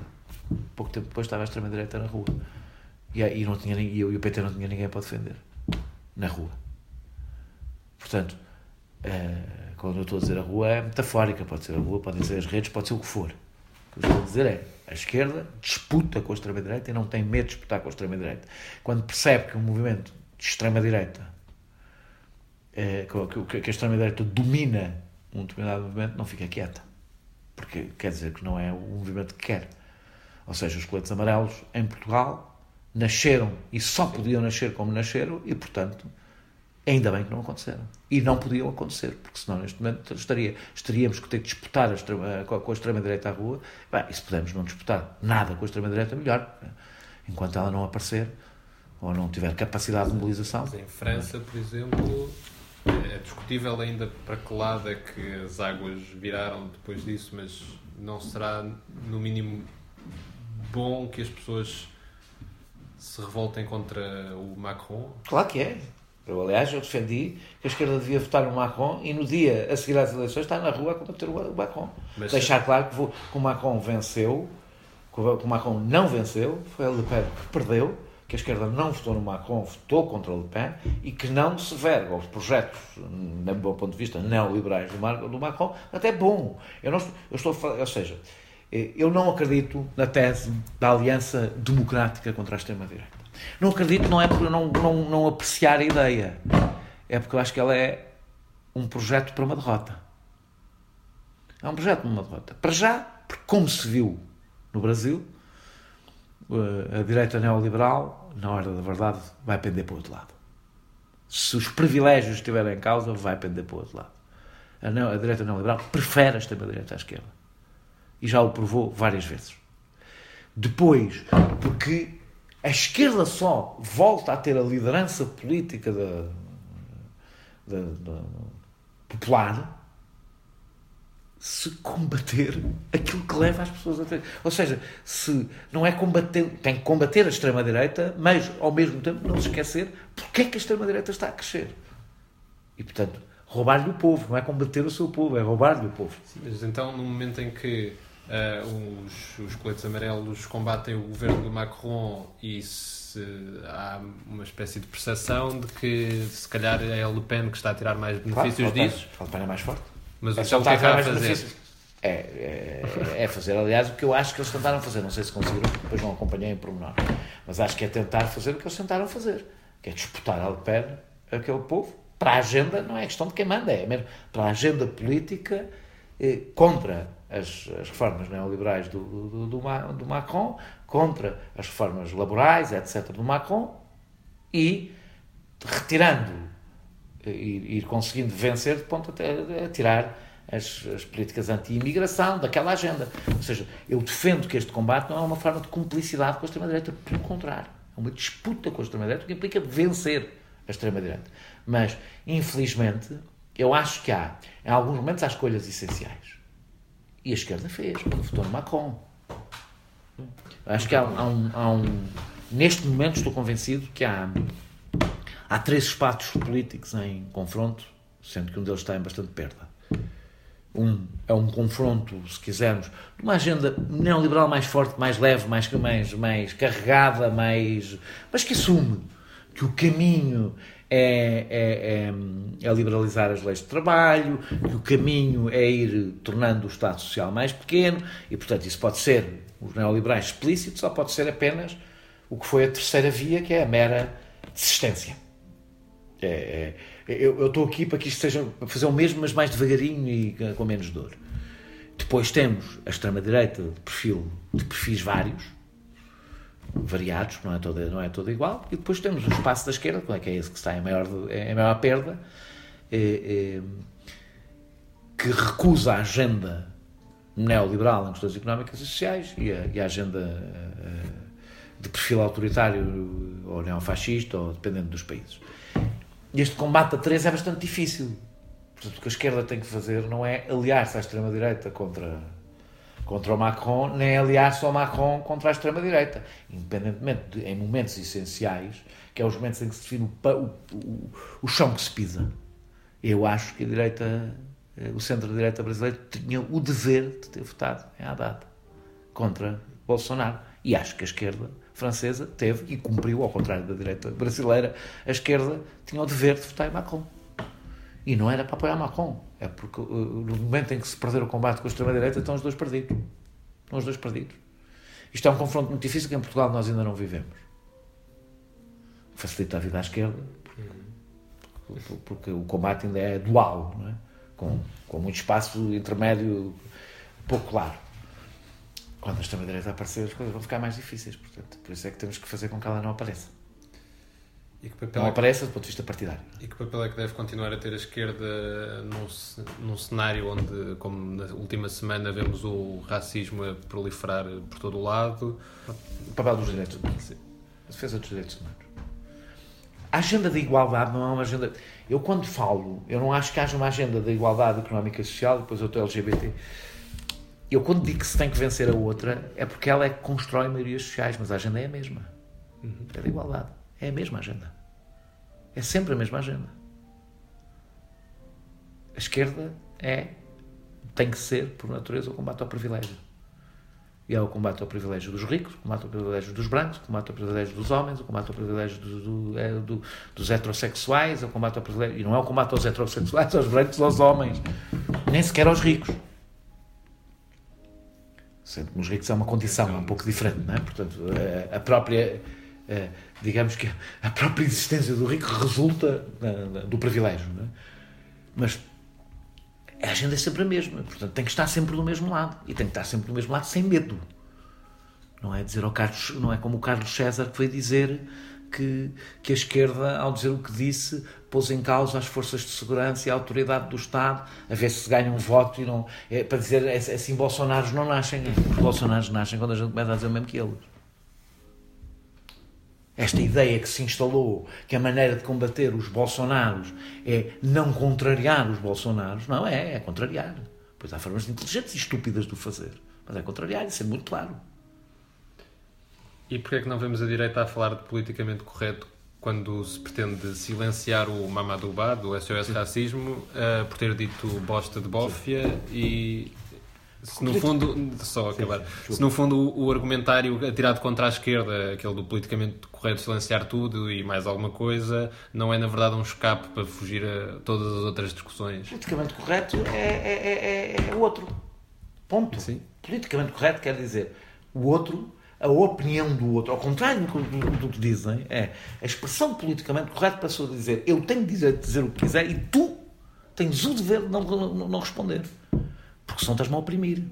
Estás-me a oprimir, estás-me a oprimir. A tua, eh, eu escrevi há pouco tempo, a tua dignidade oprime-me. Oprime-me. É, a gente chegou a este ponto, que é, eu tenho que pedir desculpa e ir com pezinhos de lã para dizer que as pessoas não devem ser humilhadas pela sua orientação sexual. Tenho que pedir desculpa, desculpa lá, eu não quero, eu não quero amassá-lo, eu não quero, eu não quero eh, eh, oprimi-lo. Politicamente correto, é, há uma coisa chamada, há, uma, há o que é verdadeiramente o politicamente correto. O que é verdadeiramente o politicamente correto, simplificando, é a ideia de que a linguagem transporta poder. Relações de poder. O que é uma verdade indesmentível. Depois, a forma como a gente lida com esta verdade indesmentível é outra coisa. Aquilo em que se transformou politicamente correto é eu tenho direito a ser buçal. E eu a única coisa que tenho que dizer é não, não tens, e se o queres ter, vais ter que bater-te por ele, porque eu vou fazer tudo para que não o tenhas. E não é calar-te, é fazer que tenhas vergonha de falar. Chama-se isso controle social que sempre existiu e é a base da vida em sociedade. Não, nós não. Eh, instalou-se a ideia, não, nós temos direito a dizer tudo. Não se trata de uma questão de direito. A vida em sociedade implica, mesmo, nós não dizemos tudo o que pensamos. Sempre implicou, desde o momento em que nascemos. Nos é ensinado a não dizer tudo o que pensamos. Desde que nascemos. É, é, é, é uma coisa que é uma surpresa que agora hum, as pessoas querem provavelmente, não sei, destruir, mas não é, porque é mentira. Porque na realidade, como se vê, é, eu sou livre de dizer o que quiser, mas o Mamadou Ba não é livre de dizer o que ainda por cima não disse bem aquilo que eles dizem que disse, mas é indiferente. Eu acho que o Mamadou, eu, eu, eu acho que o Mamadou, fez mal. Fez mal por razões acho que facilitou a vida, percebi o que é que ele queria dizer e, sobretudo, acho extraordinário que, no meio do que, das barbaridades que foram ditas esta semana, das autênticas barbaridades que foram ditas em todo o lado esta semana, a grande preocupação seja com, com, com a, a, frase do Mamadou. Acho, acho extraordinário. Na realidade, não acho extraordinário, é um combate. É um combate, é mesmo assim. E isto, vamos resumir, não é claro politicamente correto, nem meio politicamente correto é. Houve uma senhora outro dia que na TV que disse, num programa daqueles programas da manhã, que é onde realmente se está a fazer a regimentação, que disse, uma senhora loura, assim, ventosa, não sei se conhecem, eu não, eu não conhecia, que disse é, é, qual, qual, qual, qual, era a expressão, mas era uma coisa do género. Eu não quero Bolsonaro escape, como o Bolsonaro não é muito popular cá, começa-se logo por dizer não quero Bolsonaro escape, e depois disse o mesmo que o Bolsonaro diria. Diz não quer cá Bolsonaro, é sempre quando alguém diz, é isso que faz o Bolsonaro. O que faz o Bolsonaro é tu não aceitares o discurso do Bolsonaro, é isso que faz o Bolsonaro. Portanto, eu não quero Bolsonaros aqui, E, mas Portugal é um país democrático, Estado de Direito, etc, etc, e acaba a dizer os parasitas para irem para a terra deles. E, e, esta, e, e depois, claro, falo do, logo a seguir falo do politicamente correto. Mal, mal a pessoa percebe que o que disse pode parecer inaceitável, defende-se politicamente correta. Eu tenho todo o direito a dizer barbaridades. Mas eu tenho todo o direito a combater as barbaridades e é disso que se trata. Não se trata nem de censura, nem de politicamente correto. Trata-se de um combate civilizacional entre quem promove a desigualdade e o ódio e quem a combate. E as pessoas que dizem, por favor, respeitem o meu direito a combater uh, os direitos humanos. Não, uh, claro, com certeza, eu sou a favor do que está na lei. O que está na lei. Agora, não esperes que eu fique quieto enquanto tu crias um clima de ódio que torna a vida de milhões de pessoas insuportáveis. Não ficarei. E não direi, ah, são só palavras, não faz mal nenhum. Portanto, eu já não tenho muita paciência para a conversa da censura. É, porque na realidade nunca tentei censurar, ninguém. Aliás, acho curioso, eu nunca meti um processo a ninguém por nada do que tivesse dito e passei 10 anos com, com, com o termo de identidade e residência por coisas que escrevi e que disse. Portanto, nem aceito grandes lições sobre liberdade de expressão. Agora, não esperem que eu não reaja. Custa. Custa quando dizem barbaridades ter milhares de pessoas a, a reagirem. Eu não as digo. Mas então, alguém que se diga de esquerda e que faça do seu combate uh, a defesa, a, a, oposição ao politicamente correto não está a fazer um desfavor ao, às outras agendas todas da esquerda? É, depende, depende do que as pessoas consideram politicamente correto. Eu, eu fiz críticas, por exemplo, ao Me Too. Quer dizer, isto não, não nos torna. Eu não sou um defensor do. Isto há aqui uma, uma trincheira e uns de um lado, outros do outro, e ninguém abre a boca sobre. Não, acho que nós devemos ir discutindo os excessos, os exageros, os erros táticos, os erros estratégicos, os erros de princípio. Eu tenho divergências com pessoas, porque até eu acho que estou na minha linha, mas acho que, por exemplo, em relação a algumas propostas que fazem em relação à liberdade de expressão, eu acho que não, não só não é eficaz, como não é politicamente defensável. Portanto, eu não tenho nenhum problema com isso. Tenho uma certa dificuldade em perceber pessoas que são de esquerda, eu não acho que se dizem que são de esquerda, mas por uma qualquer razão, talvez um bocadinho egocêntrica, passaram a fazer da, do combate ao politicamente correto a sua grande bandeira. Porque aí acho que estão, não é por fazer esse combate e essas críticas, mas se isso é o centro da sua atividade, acho que estão desintonizadas com a história. Estão desintonizadas com a história e acabarão, inevitavelmente, a dizer o tempo todo que a culpa do Bolsonaro é do politicamente correto. E nesse momento, e depois no, no caminho, esquecem-se de combater o Bolsonaro, que já agora, o Bolsonaro, no sentido mais, se quisermos, metafórico do termo. Portanto, eu não acho, eu já não tenho os esquadrómetros, portanto, eu não digo quem é que é de esquerda, quem é que é, quem é de esquerda. Há pessoas que eu sei que estão do meu lado político, até já fui muito crítico em relação a muitas coisas do que chamado politicamente, do, do politicamente correto propriamente dito. Acho que há coisas até patéticas, às vezes ridículas, eh, inúteis, eh, eh, irrelevantes. Eu não sou um purista da linguagem, portanto acho que as coisas têm que ser execuíveis, tem que haver, não, tem que haver bom senso, não podemos transformar. Acho que um texto longo sobre esse assunto, eu acho que nós não podemos transformar todos os nossos possíveis aliados em nossos possíveis opressores. Ou seja, eu estou, mais uma vez, com um homem branco trabalhador, não passo o tempo todo a dizer que ele é um homem branco, portanto, que ele se lembre que é trabalhador. Portanto, quer, quer dizer, apesar de eu ser eu próprio um homem branco trabalhador. É, é, portanto, a, a, a, questão.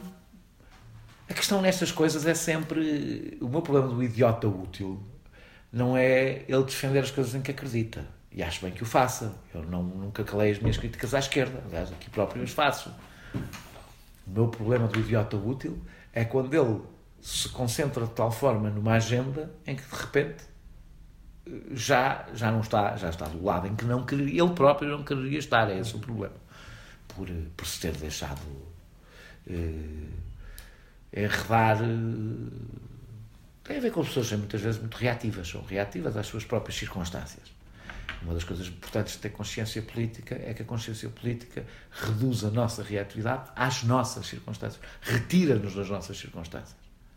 É o que faz, por exemplo, que uma pessoa que de esquerda, classe média alta, porque paga muitos impostos, não começa a fazer da, banda, da sua bandeira, eh, mesmo que até acho que paga impostos demais, por exemplo, não começa a fazer da sua bandeira o excesso de impostos para a classe média alta, porque percebe que é capaz de não ser essa a sua agenda do ponto de vista político mais importante, mesmo que do ponto de vista pessoal até seja. Fazer essa distinção muitas vezes é difícil, e no politicamente correto tenho visto muita gente que, pela sua atividade profissional, é muito afetada por isso, e, portanto, como é ou pouco politizada, ou esquece da sua politização, isso isso perde relevância. Pegando na questão do politicamente correto e também da liberdade de expressão e tendo em conta os acontecimentos que, do início do ano, eh, considerem que é legítimo existir esse diálogo com pessoas que podemos chamar de extremistas de direita, não na, nas condições, claro, que a TVI o fez ou uhum. continua a fazer no debate, uh, no, nos programas da manhã, ou este debate poderá, em contrapartida, constituir uma abertura ou que essa mesma direita cresça. Eu entrevistei o Jaime Nogueira Pinto no meu podcast. Eu considero o Jaime Nogueira Pinto uma pessoa de extrema direita.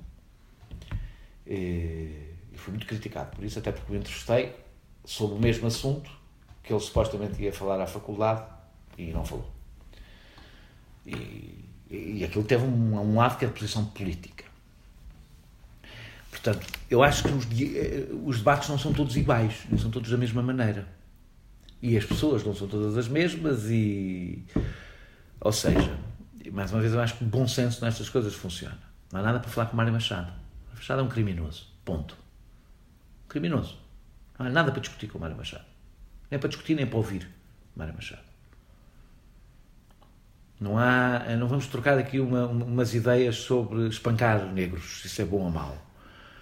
É, depende muito do lugar, as pessoas não têm um lugar eh, estanque, do lugar em que estão e do lugar em que se põem, mesmo que não seja exatamente aqueles em que estão.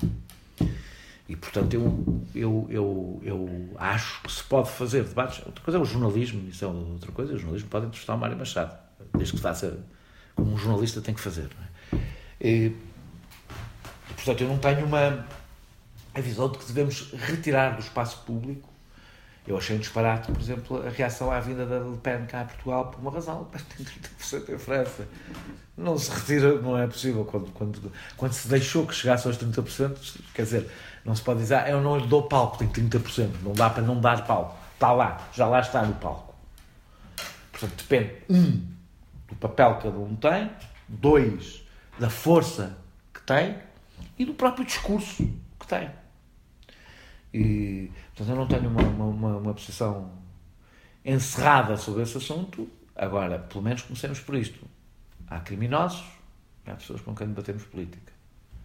Pessoas que espancam eh, imigrantes ou não se discute política com elas, discute-se crimes, se elas quiserem falar dos seus crimes, podemos entrevistá-los sobre os seus crimes. Nós damos o direito eh, eh, de, de virem de aparecerem como. Não, não, não, não os transformamos em, em, em políticos.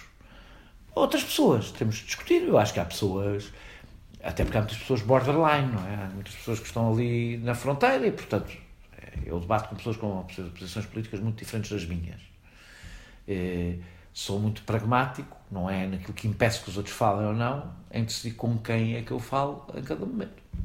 Há pessoas a quem eu não quero, a quem eu não quero dar notoriedade e, portanto, evito falar com elas em público, não quero dar notoriedade, simples, não é, não é uma questão de princípio, é uma questão de. Como não sou, como eu sou obrigado a falar com ninguém, não é? Falo com quem me apetecer. Bom, acho que outra coisa é se falarmos, mas isso sobre isso já falei largamente, falarmos sobre quem é que, como é que as pessoas estão no espaço televisivo, isso é outra coisa, não é? Isso não sou eu. É, quais são as regras, quais são as formas como as pessoas têm que aparecer, em que sítios é que elas é suposto aparecer. Não, não tenho mal nenhum. O Jaime Garapinto tem um programa de rádio com com. Ah, do PCP. Agora tive um bloqueio, já me vou lembrar. Uh, tem um debate de rádio uh, semanal, acho muito bem. faz as suas posições, não, ele é cuidadoso, portanto evita dizer aquelas coisas que são mais chocantes. Uh, isso também conta, não é só o que nós somos, é, só, é aquilo que nós somos no espaço, nós só somos no espaço público. Não é? Pegando aqui também numa questão que também acaba por ter um pouco a ver com isto da, da extrema-direita, um, gostava também de começar por referir que, por exemplo, Ana Arendt, no início da sua obra As Origens do Totalitarismo, referia que muitos historiadores uh, passavam por cima da, da, questão do porquê é que surgiu o antissemitismo e, portanto, não, não analisavam isso, porque se tinham percebido que a hostilidade para com os judeus faltava a realidade desde há séculos. Uhum. Uh, e, portanto, isto ficou provado no século XX a perigosidade que é afastarmos a ideia de, do debate e colocámos-lo numa esfera da normalidade, como é normal, não vamos uh, debater. Uh, e também tem referido isto em alguns dos seus comentários. Uh, e como é que se pode evitar então a normalização das ideias ou dos acontecimentos que estão de facto a ameaçar a democracia e se também a memória histórica poderá ter algum papel nesta questão? Não ter medo. Começa logo por não ter medo. Significa quando.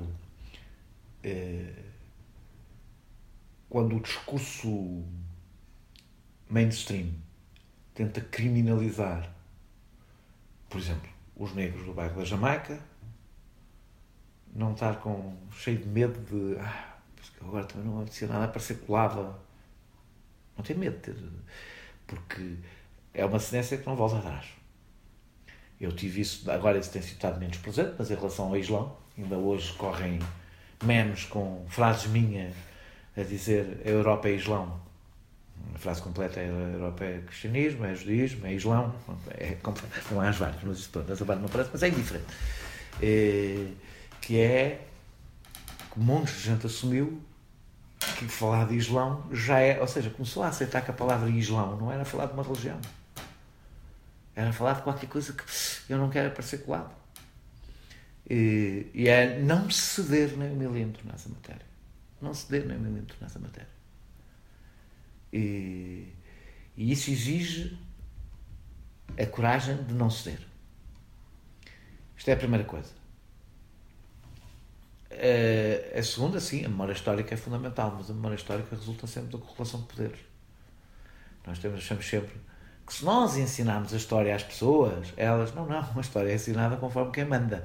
Não é, nós não ensinamos, já porque a história não está lá pousada para ser ensinada, não há, não há uma história que é a realidade que se as pessoas souberem, não, a história pode ser contada de muitas maneiras. E, o debate sobre o Museu das Descobertas é um debate sobre isso.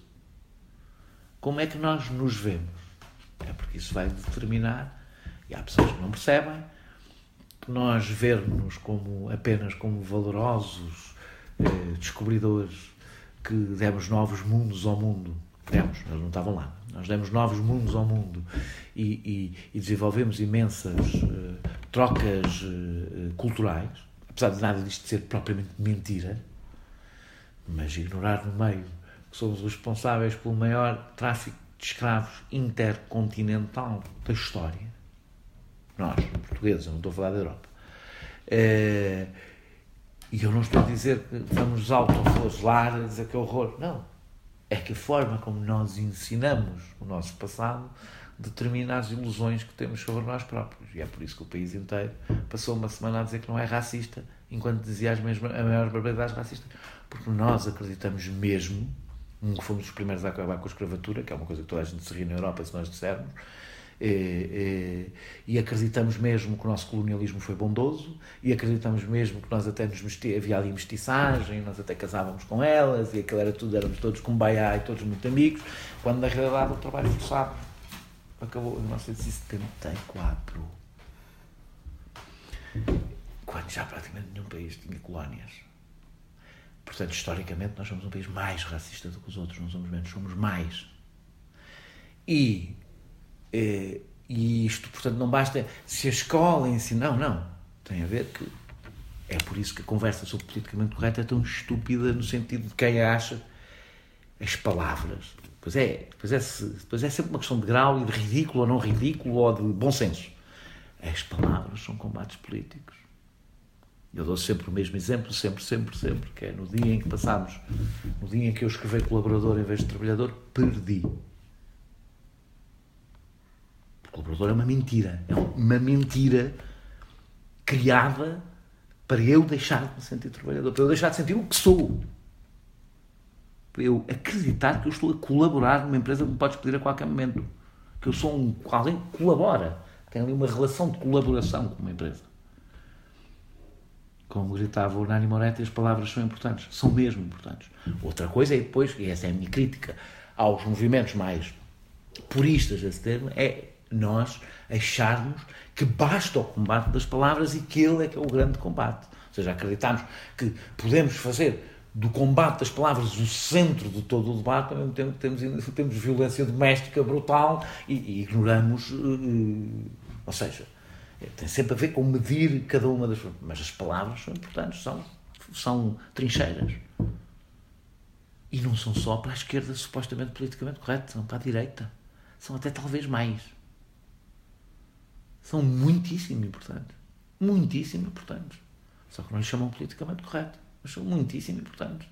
Usam a cada, a cada momento. Aliás, ver o, o Bolsonaro é muitíssimo interessante perceber como criou toda uma linguagem, criou, não foi ele que criou, vem da, vem da extrema-direita, criou toda uma linguagem, uma nova língua, feminismo passou a ser ideologia de género, as, to, todas as palavras passaram a ter, ou seja, uma, tudo que tem a ver com direitos humanos passou a ser ideologia, ideologia passou a ser uma coisa, é uma coisa negativa, porque eles não são ideológicos, pelo contrário, eles só querem melhor para o Brasil. Ou seja, se houve combate que a extrema-direita nunca parou de fazer, e a direita liberal também, a esquerda, foi porque foi combate das palavras. Só que conseguiram fazer uma coisa ainda mais extraordinária: é que o combate das palavras deles é normal e o combate das palavras da esquerda chama-se politicamente correto. Tem o nome. E há imensa gente que, em vez de estar a fazer o combate das palavras, está empenhadíssimo no combate sobre o politicamente correto. Acha que essa é que é. Pessoas de esquerda que acham que essa é que é, o, essa é, que é a sua missão é, é dizer que a esquerda não deve fazer o combate das palavras. Não, minha outra pergunta. Um, também podemos ligar com a questão toda das palavras. Citando o artigo seu do Expresso, a propósito da recente polémica que houve em torno dos programas televisivos, não são as redes sociais que estão a destruir a nossa vida em comunidade. São empresas com proprietários, administradores, diretores, repórteres e apresentadores com nome. É, portanto, considera que até poderão ser as redes sociais que podem ajudar à manutenção da democracia? Não. Não. não, vou dizer porque não. Eu, eu, acho que as redes sociais devem ser usadas, as redes sociais são um instrumento.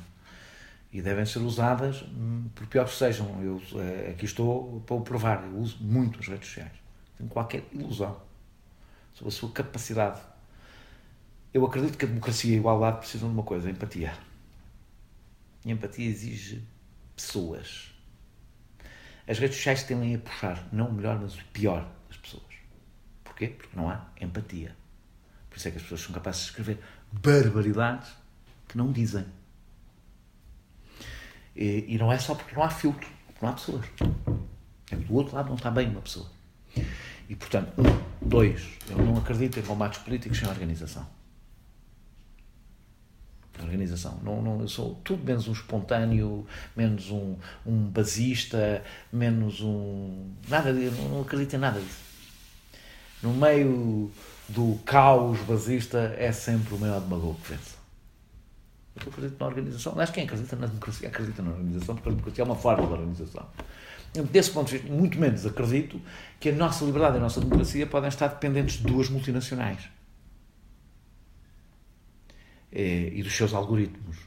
E, portanto, eu limito-me a utilizar um instrumento dessas multinacionais para fazer o meu combate político. Não acho que o futuro da democracia esteja ali. Acho que temos que estar ali. Agora a Dilma Rousseff, numa entrevista no meu podcast, diz exatamente a esquerda tem que ir para as redes sociais, concordo, tem, que estar em todo lado. Agora, não, o, o, o que eu digo é, não venham dizer que o problema são as redes sociais porque é, a comunicação social e o combate à mercantilização de todos os domínios da nossa vida, incluindo este, em que quanto pior for o produto, mais ele vende. Quanto menos qualidade tiver, menos cuidado, com, com, com mais toscamente o produzimos, não no sentido técnico, mais ele vende, tem um papel fundamental. Fundamental. E, portanto, eu não quero, eh, eh, eh, porque a vantagem das redes sociais é que não tem. Ninguém é culpado, não é? São as redes. Pois eu acho que, quando eu disse isso, foi exatamente dizer aquilo que a TVI fez. É há, um, há proprietários, há administradores, há diretor de programas, há diretor de informação, há o apresentador que Deus tem nomes. Tem nomes.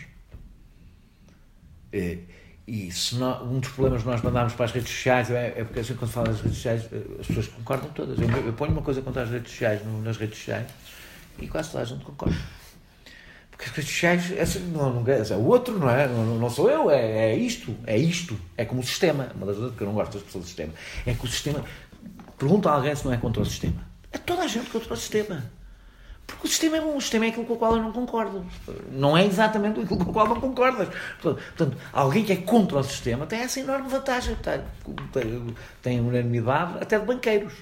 Até os banqueiros dizem muito bem, contra o sistema. Também sou contra o sistema. É, é, é, o redes sociais tem o mesmo problema. Portanto, eu acho que eu, eu, eu, eu, o que quero dizer aí é que há responsáveis, há pessoas, há, há empresas há, há, que contribuem.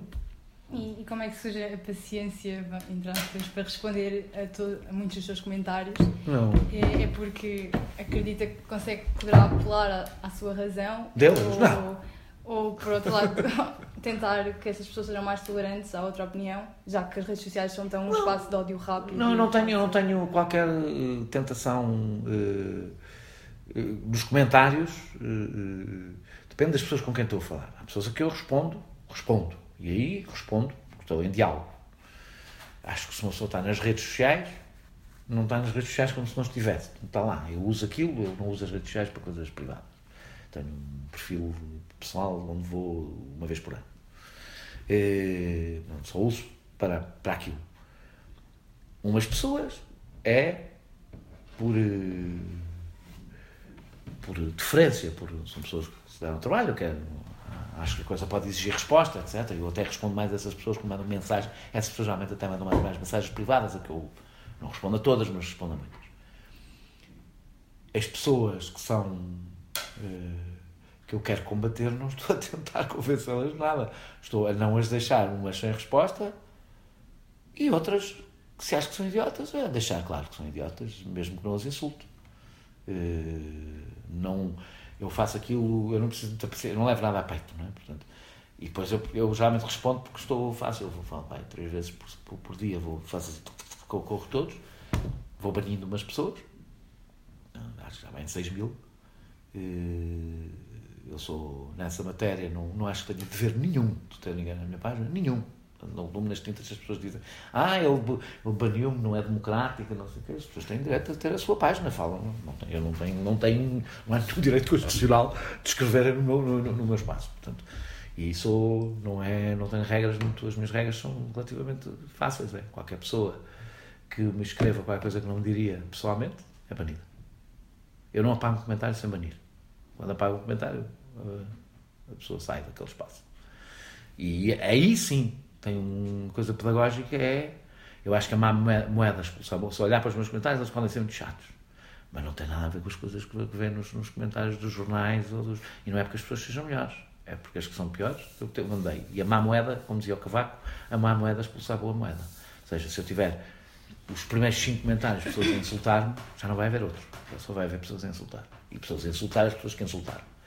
Portanto, aí tenho um coisa pedagógica. De resto, respondo uh, respondo porque acho que deve, que interagir com, com, com, as pessoas, não faz sentido pôr ali um texto e depois as pessoas uh, deixam comentários e eu não ligo nenhuma, não é? Portanto, eu como controlo os comentários, não controlo a um minuto, mas apago. Uh, é nesse processo em que estou a ver as coisas que vou respondendo a umas pessoas com uma razão específica, outras sem ser razão nenhuma, outras, é, outras são pessoas que eu não tenho nenhum problema de dizer uma, uma pessoa que acho que é descabida. As pessoas habituaram-se a escrever tudo coisas que. A quantidade de pessoas que deixam. Um comentário que eu, deixo, que eu deixo, devo deixar mais vezes é ler o texto. Acho que esse é o comentário que eu deixo mais vezes, que são pessoas que leem os títulos e acham que têm. Ou seja, que, eu, que os outros o devem ler, apesar de elas não se terem dado ao trabalho, elas próprias de lerem. Portanto, isso é, e nisso é pedagógico. É dizer, as, pessoas, as pessoas devem comentar o que leram. Acho que não é só das redes sociais, é da vida, né? As pessoas devem falar do que viram.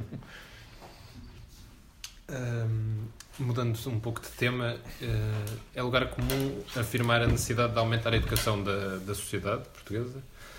Isso tem alguma coisa a ver com o que estamos a falar.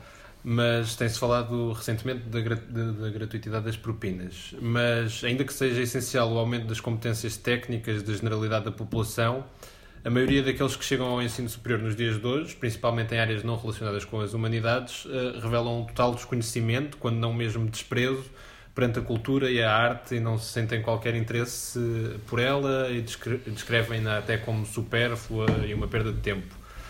Que papel é que deve ter o Estado para contrariar essa tendência? Devo dizer que, mais uma vez, eu faço uma avaliação, acho que está muito melhor do que já foi. Aliás, acho que nós vivemos uh, em Portugal sempre com a ideia de que os jovens, a nova geração, lê menos, lê menos cinema e os números dizem sempre o contrário. Há coisas que vêm menos, evidentemente, não é? que estão em crise, elas próprias. Eu vou ao teatro, uh, só vejo pessoal abaixo dos 30 anos. A malta mais de 30 anos está em casa a dizer que já ninguém vai ao teatro. Uh, portanto, isso sempre aconteceu eu acho que não tem a ver propriamente com o ensino. Há alguma coisa a ver com o ensino. Uh, sociedades mais cultas não, não resolveram isso só especificamente com o ensino. O ensino, igualdade, maior igualdade social, maior igualdade económica bem, e depois promoção das atividades culturais em geral. Ou seja, não é só na escola, é, é nós temos distritos onde não há uma única livraria uma única livraria. Ou seja, claro que isto é uma, é uma pescadinha de rabo. Portanto, para mim, a política é sobretudo política de promoção cultural. Não é só na escola, especificamente. Depois eu acho algumas coisas sobre o ensino antes das faculdades. Eu sou contra a especialização no liceu.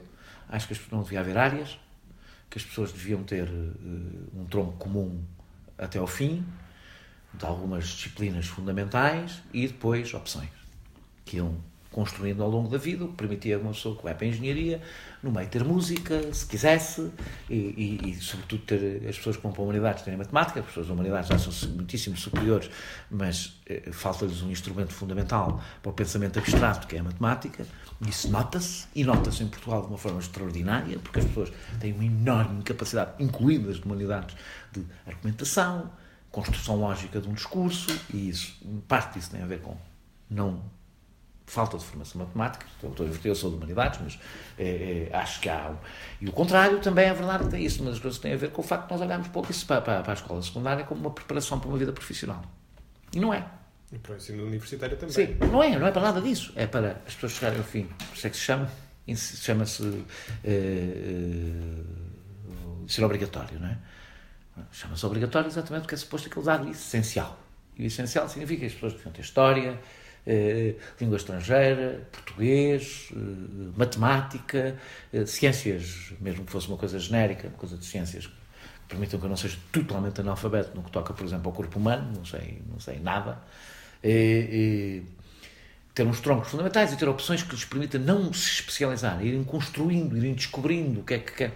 Isso talvez desse para que as pessoas, quando chegam à faculdade, não fossem mas depois tem a ver com os próprios cursos, tem a ver com a profissional, a, ideia de, do ensino para. Nós temos um sistema de ensino que nos prepara para ser produtores.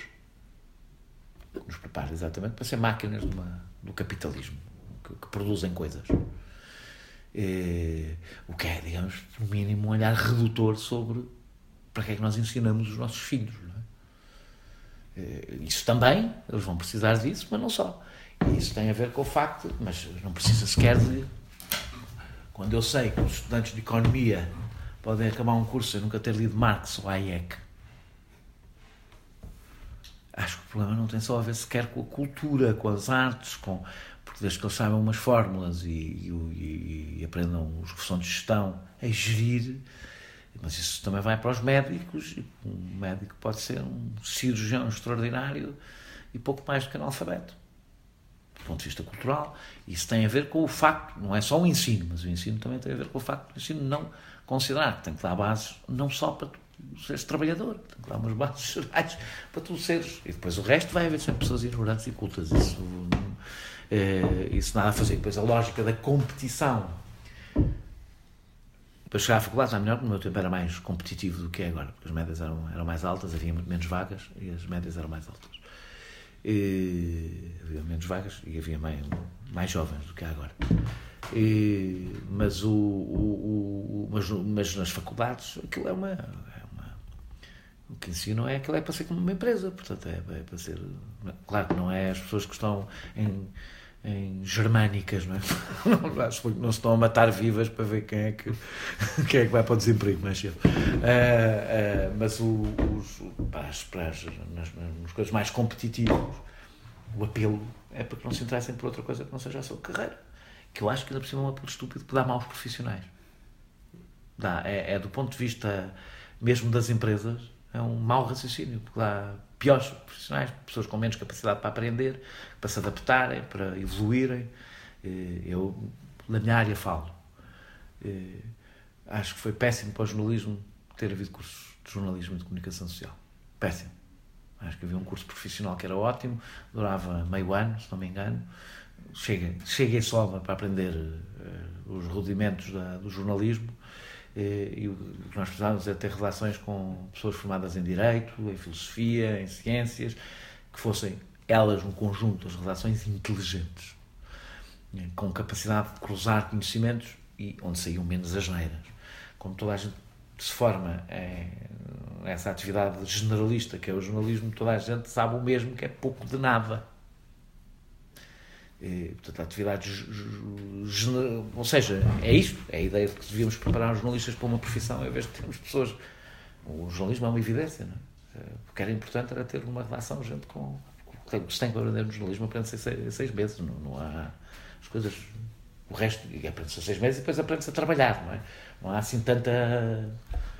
tanta ciência na coisa, não é? Acho que respondeu quase a minha próxima pergunta, mas queria ficar um bocadinho o processo de Bolonha. Sim. Por terem cortado os ciclos, também parece que ensinam os alunos simplesmente a meter matéria dentro da cabeça e depois a debitá-la num exame e não nos dando sequer tempo para pensarmos e realmente percebermos o que é que está ali em causa naquela matéria. Um, e além disso, existe também uma pressão para o aproveitamento escolar que uhum. devia os alunos de qualquer coisa que eles possam fazer que seja extra estudos uhum. um, e de que forma é que o processo de Bolonha um, tem uh, peso nisto, que forma é que ele influencia isto e o próprio envolvimento dos jovens Bom, na sociedade. O Bolonha, o Bolonha tem uma coisa positiva, que eu saiba, também não sou entendido, mas há uma coisa que tem positiva que eu saiba, que é a possibilidade dos créditos que permitiu que se fosse aprofundado, como por exemplo acontece nos estudos gerais, pudéssemos até ter coisas bastante interessantes e que vão no sentido inverso a esse, é? que é eu tenho uma coisa de ciências, tenho uma coisa de artes, tenho uma coisa, eu crio o meu, o meu percurso e isso eu acho uma ideia interessante que podia ser muito mais explorada e que Bolonha abriu como possibilidade. O grande problema de Bolonha é que Bolonha foi a oportunidade de um grande negócio, que é se quando eu passo o curso, uma licenciatura para três anos, desvaloriza a licenciatura. Depois crio um mestrado que passa a ser a verdadeira licenciatura e no mestrado eu posso cobrar as propinas que quiser. Acho que isto resume o processo de Bolonha. Tirando aquela parte que eu acho que é interessante, acho que isto resume o objetivo de Bolonha, que é, que é, é, é, é transformar, é transformar, tornar o ensino superior mais rentável do ponto de vista financeiro.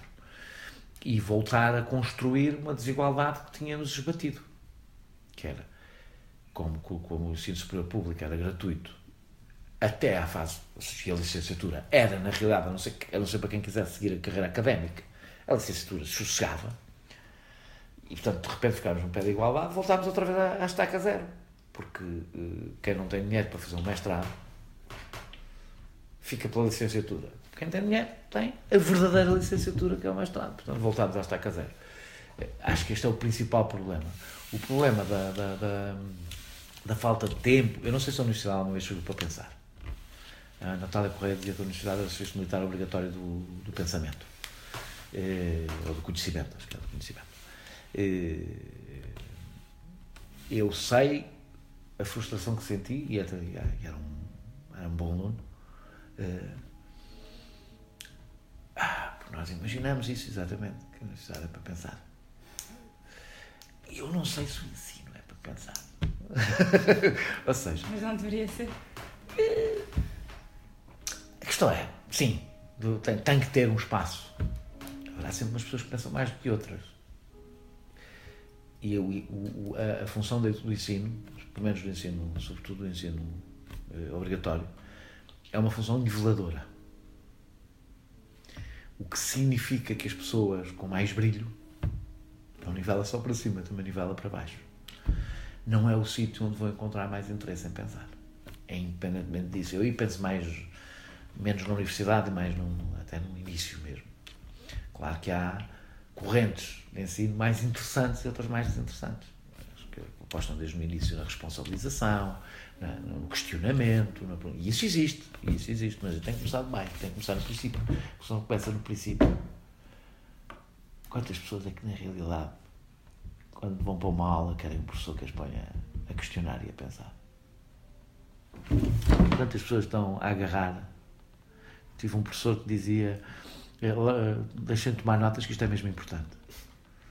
E, portanto, eu, eu nessas coisas, ou seja, eu, eu acho que a escola não pode fazer. Nós estamos sempre a tentar tirar para a escola os milagres todos, a ver se a escola nos resolve os problemas todos. Se chegávamos já com um cidadão perfeitinho e a sociedade seria muito melhor. Isso não acontece. A escola, a escola tem uma função niveladora.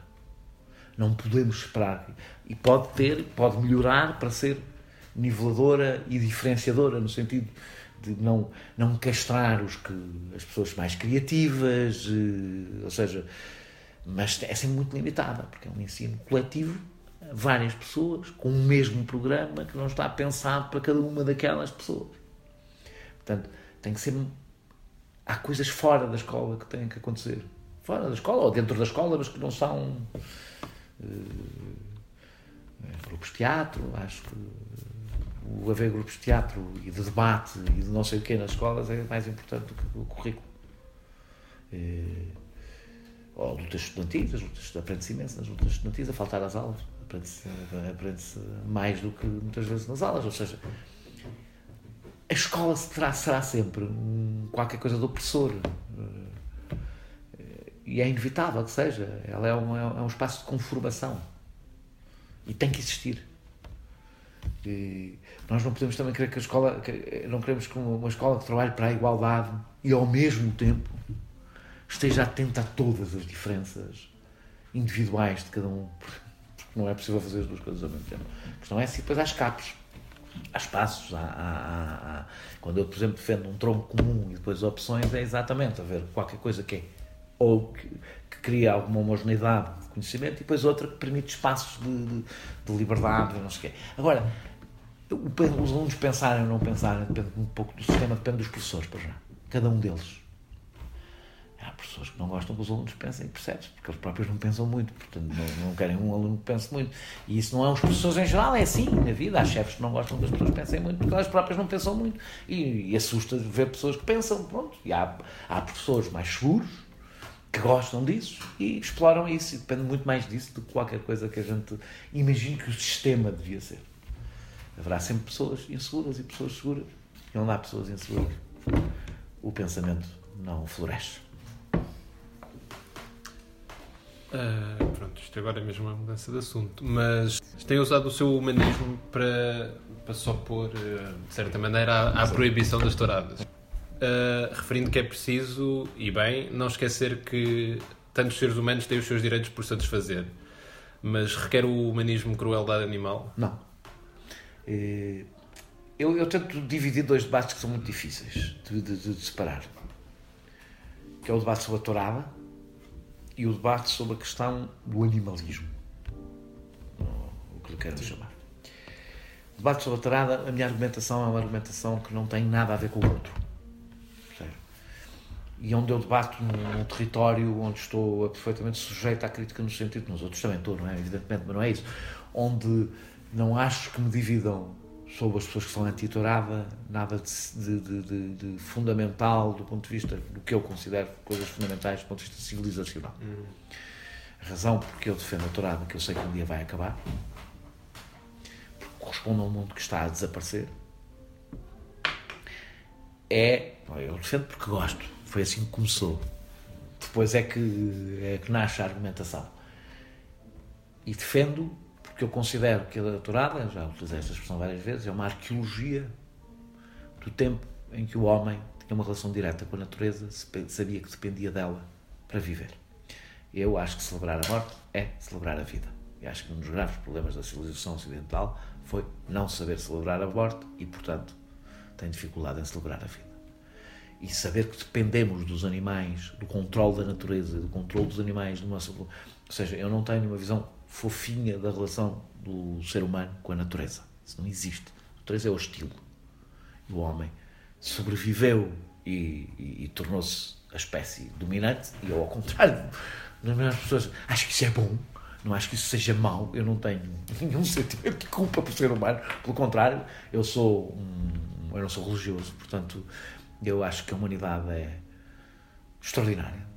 É uma coisa extraordinária, ao contrário exatamente do que as pessoas dizem, é o único ser vivo capaz uh, da poesia, da, do, do amor, uh, da, da. Ou seja, nós, as pessoas partem do princípio, ao vencermos os nossos instintos, tornarmos-nos pessoas cruéis, é o contrário. Ao vencermos os nossos instintos, nós somos um animal. Eu vou dizer uma coisa hiper polémica: somos o animal menos cruel que existe. Somos o único, aliás, que tem consciência de que é isso da crueldade. Pronto. O meu gato, agora não, não temos jardim, entretém-se, entretinha-se a matar um mel devagarinho por mero, por mero prazer, quando as pessoas dizem nenhum animal mentira. É o mais elogio do tempo em que o homem sabia que dependia da natureza para viver. E desse ponto de vista é o oposto da industrialização da natureza e a industrialização da morte dos animais, que é aquilo que na realidade é o que existe esmagadoramente. Devo dizer que o meu, uma das minhas, das minhas maiores uh, espantos é ver a concentração na questão da tourada de um animal que vive 5 anos livre e depois é morto em arena, ou não, em Portugal não é morto.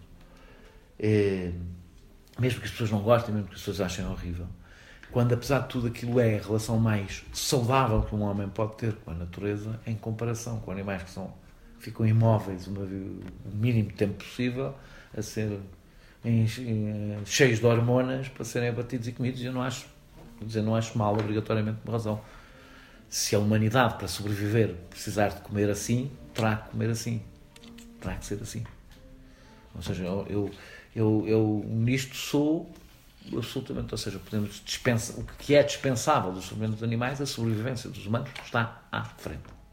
Está à frente. Pronto, isto é a minha questão com a, com, a, com, a, com, a, com a e acho absolutamente legítima a crítica de dizer é um sofrimento desnecessário, essa arqueologia não merece esse sofrimento. Acho que é um debate ponderado não, não sofrem mais as pessoas. A tourada não é um assunto, eu gosto, eu, eu, gosto de tourada, mas não é uma bandeira fundamental da minha vida.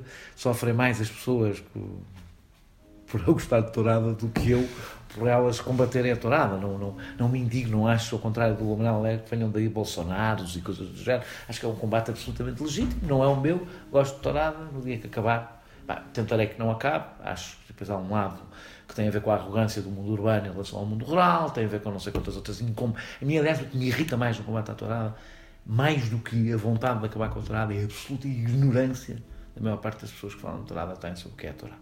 Sabe? A maior parte das pessoas dizem coisas absolutamente absurdas sobre a tourada. Sobre o que é que leva as pessoas à tourada, que elas estão ali a ter prazer com o sofrimento dos animais. Esta isto tem a ver com o vício com que discutimos, não é? Que é nós, nós precisamos para discutir de acreditar que o outro se move por, por sentimentos diferentes, de natureza diferente da nossa. Ninguém vai à tourada para ver o sofrimento do animal. Não é isso. Ninguém, posso mesmo dizer, ninguém vai à tourada para ver o sofrimento do animal. A tourada não é isso. Pode ser isso para quem não gosta de tourada. Para quem gosta de tourada, não é isso que ela é. Aliás, por isso mesmo é que as pessoas são veiadas se causam um sofrimento ao animal que, nos, na lógica daquela, daquela, daquele momento, é eh, desnecessário é desnecessário, é, é pouco leal, etc. Aquilo tem um conjunto, ninguém vai ver tourada para ver, para ver uh, sofrimento animal. Isto é a tourada. Outro debate, este é a tourada, eu aqui admito que se nascesse daqui a 40 anos olharia e não concordaria com o que penso. Se não tivesse lido Hemingway quando era pequeno, se não tivesse gostado a gostar de tourada por razões estéticas e, e, e depois ganha-lhe o gosto, coisa que é fácil, devo dizer, aviso que é fácil, uh, uh, provavelmente não pensaria assim. Portanto, eu também sou fruto das minhas circunstâncias e, e a contestação da tourada nunca foi suficientemente forte, pelo menos no meu íntimo, para fazer um esforço para abandonar, coisa que poderia fazer, para abandonar um gosto que tenho. Nunca teve essa força suficiente para mim. Isto é a primeira coisa. Outra coisa muito diferente é o debate. Eu evito, apesar de perceber que, que o queiram juntar muitas vezes, porque eles são debates de natureza diferente, que têm a ver com o animalismo. E eu, enquanto considero que o combate contra a tourada é um combate que pode mover muitas pessoas com valores iguais aos meus. O animalismo é um corte maior do que qualquer outro que eu possa imaginar do ponto de vista do olhar o mundo. A ideia de que não há uma excepcionalidade humana na forma como os humanos, nós não somos Deus, portanto, nós olhamos pelo ponto de vista dos humanos, isso é, exige-nos alguma humildade, não é? É uma, é uma ideia que, que põe quase, em causa quase todos os adquiridos que temos como fundamentais. Na nossa civilização, nem sequer estou a falar na democracia. A ideia de que, não, de que toda a vida humana é única e irrepetível. Porque carrega em si a liberdade do indivíduo pelo menos em potência, que não é extensível aos animais, porque senão não os podemos matar. Eu tenho um ponto de vista absoluto, na medida em que ele pode ser absoluto, que não que uma vida humana é. Eu, eu, eu escrevi isto, resume-se no choque que as pessoas tiveram quando eu escrevi isto. Para mim, a vida Hitler, eu escrevi isto, foi talvez das minhas frases mais repetidas contra mim, quando me parece que devia ser usada a meu favor.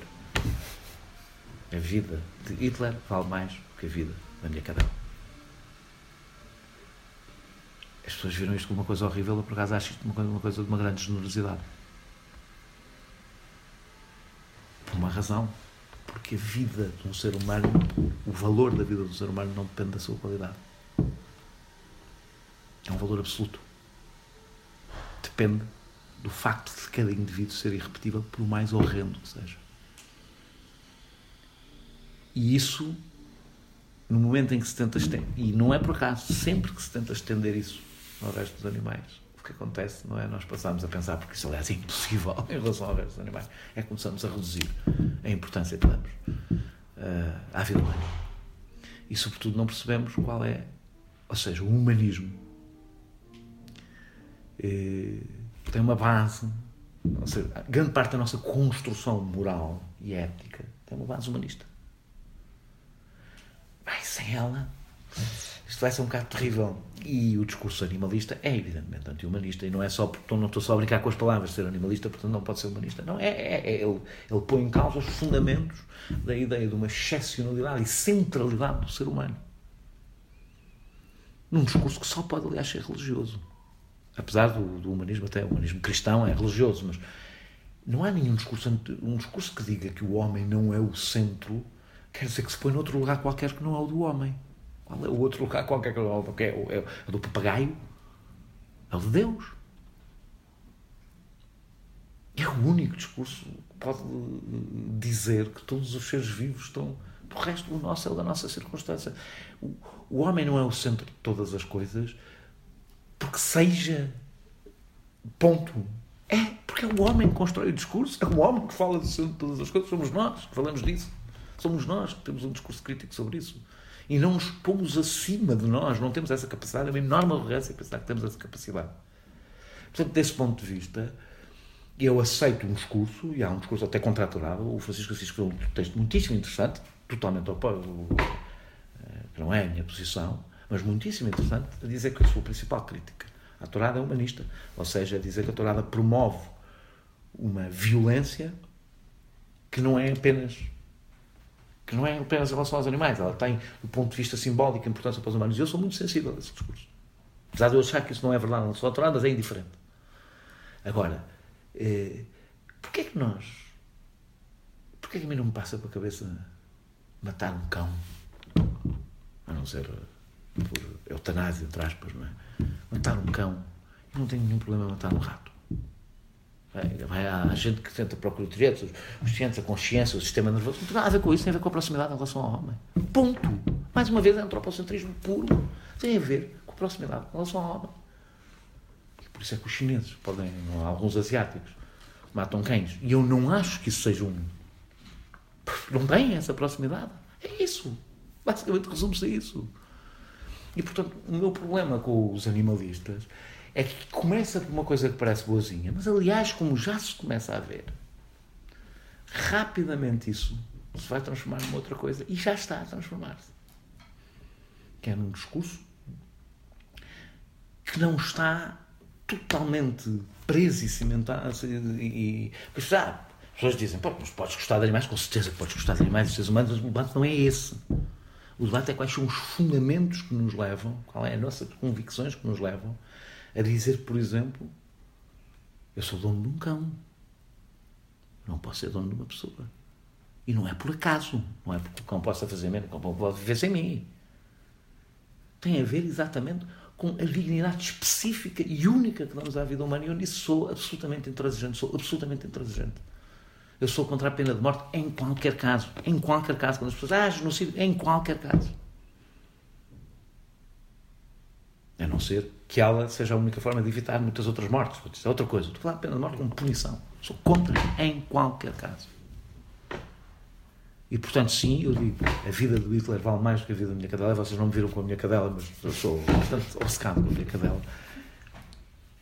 E acho ah, e, e, a convicção exatamente porque as pessoas dizem, como é que pode dizer isso? Que não, mas é que eu não estou a falar de mim.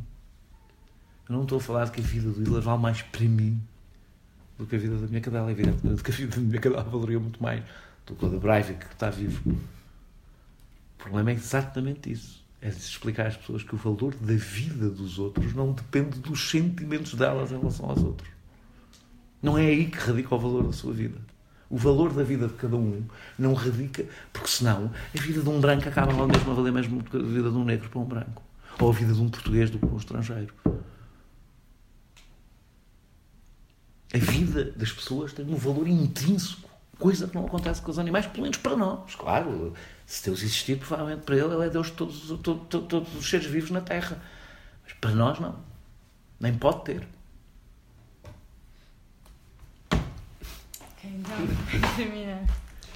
Um, citando a abertura do seu podcast, em que diz quase sempre sobre política, às vezes sobre coisas realmente interessantes, que coisas define como realmente interessantes e se isso poderá estar ligado a um Daniel que não fala de política uh, e supondo que essa versão de si existe.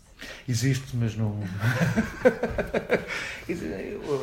eu, eu,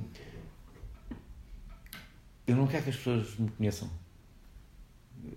porque no dia em que as pessoas for as pessoas em geral, que eu não conheço de lado nenhum me conhecerem, fico numa situação desconfortável que é passar a ter que ter um, um, existir para as pessoas um, eh, eh, ter que representar um papel qualquer. Eu, uma vez há uma, há eu acho que a exibição da intimidade em público ou é manipulação ou é pornografia quando é pornografia, quando é manipulação é melhor, quando é pornografia é pior. E, e, portanto, eu não tenho nenhum interesse que as pessoas conheçam um verdadeiro. Nenhum. Não quero mesmo. Faço, por favor, não conheçam. Não conheçam porque eu quero poder continuar a ser a pessoa que sou, com as minhas contradições. Não quero ser bonzinho. As pessoas depois têm imensa necessidade de serem boazinhas, de mostrarem que gostam de crianças, que gostam de animais, que gostam muito de. de, de, de que só têm bons sentimentos e, e de repente são, são pastiches, são bonecos de si próprias. Eu não quero isso. Portanto, eu existo no espaço público porque falo de política. Ponto. Às vezes falo de outras coisas, acontece, mas tem de alguma forma ligação à política, e pronto, e às vezes falo de futebol e não sei o quê, pronto, mas não são, de qualquer forma, continuam. Por exemplo, eu só falo, por exemplo, só escrevo sobre livros ou sobre política, ou sobre filmes, se eles têm alguma ligação com aquilo que eu falo em público, com política, o que não quer dizer que eu gosto mais de filmes políticos do que, que tenham. Eu não tenho nada para dizer em público sobre filmes que não são sobre política, que não têm alguma ligação à política, ou, ou estou a falar de política no sentido muito, muitíssimo muitíssimo lato sobre as coisas que eu escrevo, muitíssimo lato do termo. Portanto, eu mesmo quando digo aí, que às vezes outras coisas mais interessantes, que é mais uma piada do que outra coisa, mesmo as outras coisas mais interessantes de alguma forma ligam-se à política. Foi politicamente correto, o, o, o, fiz uma coisa sobre futebol, foi uma, exceção com, com o presidente do Sporting, mas mesmo isso é quase política, no sentido das coisas que falamos. E, porque o resto não tem nada contra, contra quem, quem, quem, quem o faz acho que é. Eu não quero ter um boneco privado público. Ou seja, quando as pessoas me dizem, ah, você, você é mais simpático do que parece na televisão, eu fico, claro, eu não quero parecer simpático na televisão. Eu não quero parecer simpático na televisão, por uma razão eu não quero. Eu não faço nenhuma questão que gostem de mim. Eu estou no espaço público para defender posições políticas, fazer análise política e, e pelo valor das minhas ideias, claro o tom com que se diz, a maneira como se diz, são mais eficazes, menos eficazes. Não faço nenhuma questão que as pessoas uh, simpatizem comigo. As pessoas que eu não conheço. Nenhuma, nenhuma. E acho que, aliás, isso se nota. Nenhuma. Não, não tenho nenhuma. Uh, uh, ser amado por anónimos não faz parte do meu. Do meu. dos meus objetivos. Eu dou imensa importância à opinião que as pessoas têm sobre mim, que eu conheço, que são o meu círculo. Não tem que ser meu círculo íntimo, o círculo íntimo, o círculo das pessoas com quem eu trabalho, com quem eu estou, que, lidam com o meu lado pessoal. E isso dou muita importância às opiniões, não, é? não me torno extinta. As outras pessoas conhecem sempre um. Qualquer pessoa que está no espaço público, nas televisões e não sei o que, sabe que as pessoas acham maravilhosas. Pessoas que são, na sua vida, autênticos trastes. E acham horríveis pessoas que são maravilhosas só pelo, pelo retrato que elas passam. Assim, é? Pessoas que são muito boazinhas. Não? É? Tudo quanto é boazinhas são pessoas. Epá, quase assustam de, de, de, calculismo malvado, etc. Eu não jogo esse jogo. Não jogo nem um nem outro. Não, não, não, não, é relativamente é, é, mesmo, é mesmo relativamente indiferente o que as pessoas acham sobre mim. Não sobre mim nas coisas que faço. As pessoas acham que eu sou um oportunista político. Isso é uma coisa que fico irritado porque eu falo política, não é? Portanto, faz parte do que eu sou publicamente, do que eu sou enquanto Agora, as pessoas acham que eu sou bonzinho, malzinho, eh, má pessoa, boa pessoa, não, não, me, não, não me afeta mesmo nada. Não, não tem, porque as pessoas estão a falar de uma, uma imagem que vem na televisão, e de textos que leem, e de, de claro, tem uma relação comigo, tem uma correspondência comigo, mas não, não, nós somos muito, muito tão contraditórios. Sobretudo, o, o criar uma personagem pública eh, pessoal, é sempre uma aldrabice. Nós somos muito complicados, nós somos muito contraditórios, nós somos, somos, somos umas bestas e umas pessoas ótimas e excelentes e tudo ao mesmo tempo. E, e, quando nós estamos a fazer esse retrato para o público, temos que manter. É, aquela, é aquele, aquele, aquilo que nós decidimos. É isto, é isto que eu quero que as pessoas pensem sobre mim. O ideal para mim, o mais fácil é não quero saber o que as pessoas pensam sobre mim, quero saber o que é que pensam sobre as minhas ideias, sobre a, minha, a coerência, o, a construção dos meus raciocínios, o, o eh, não me importo, gosto, não, não, não é daquilo que acontecer muitas vezes, mas que, que, as minhas, que as minhas ideias sejam inspiradoras. Eu, inspirador, não, não, não quero essa responsabilidade. Obrigado. Obrigado.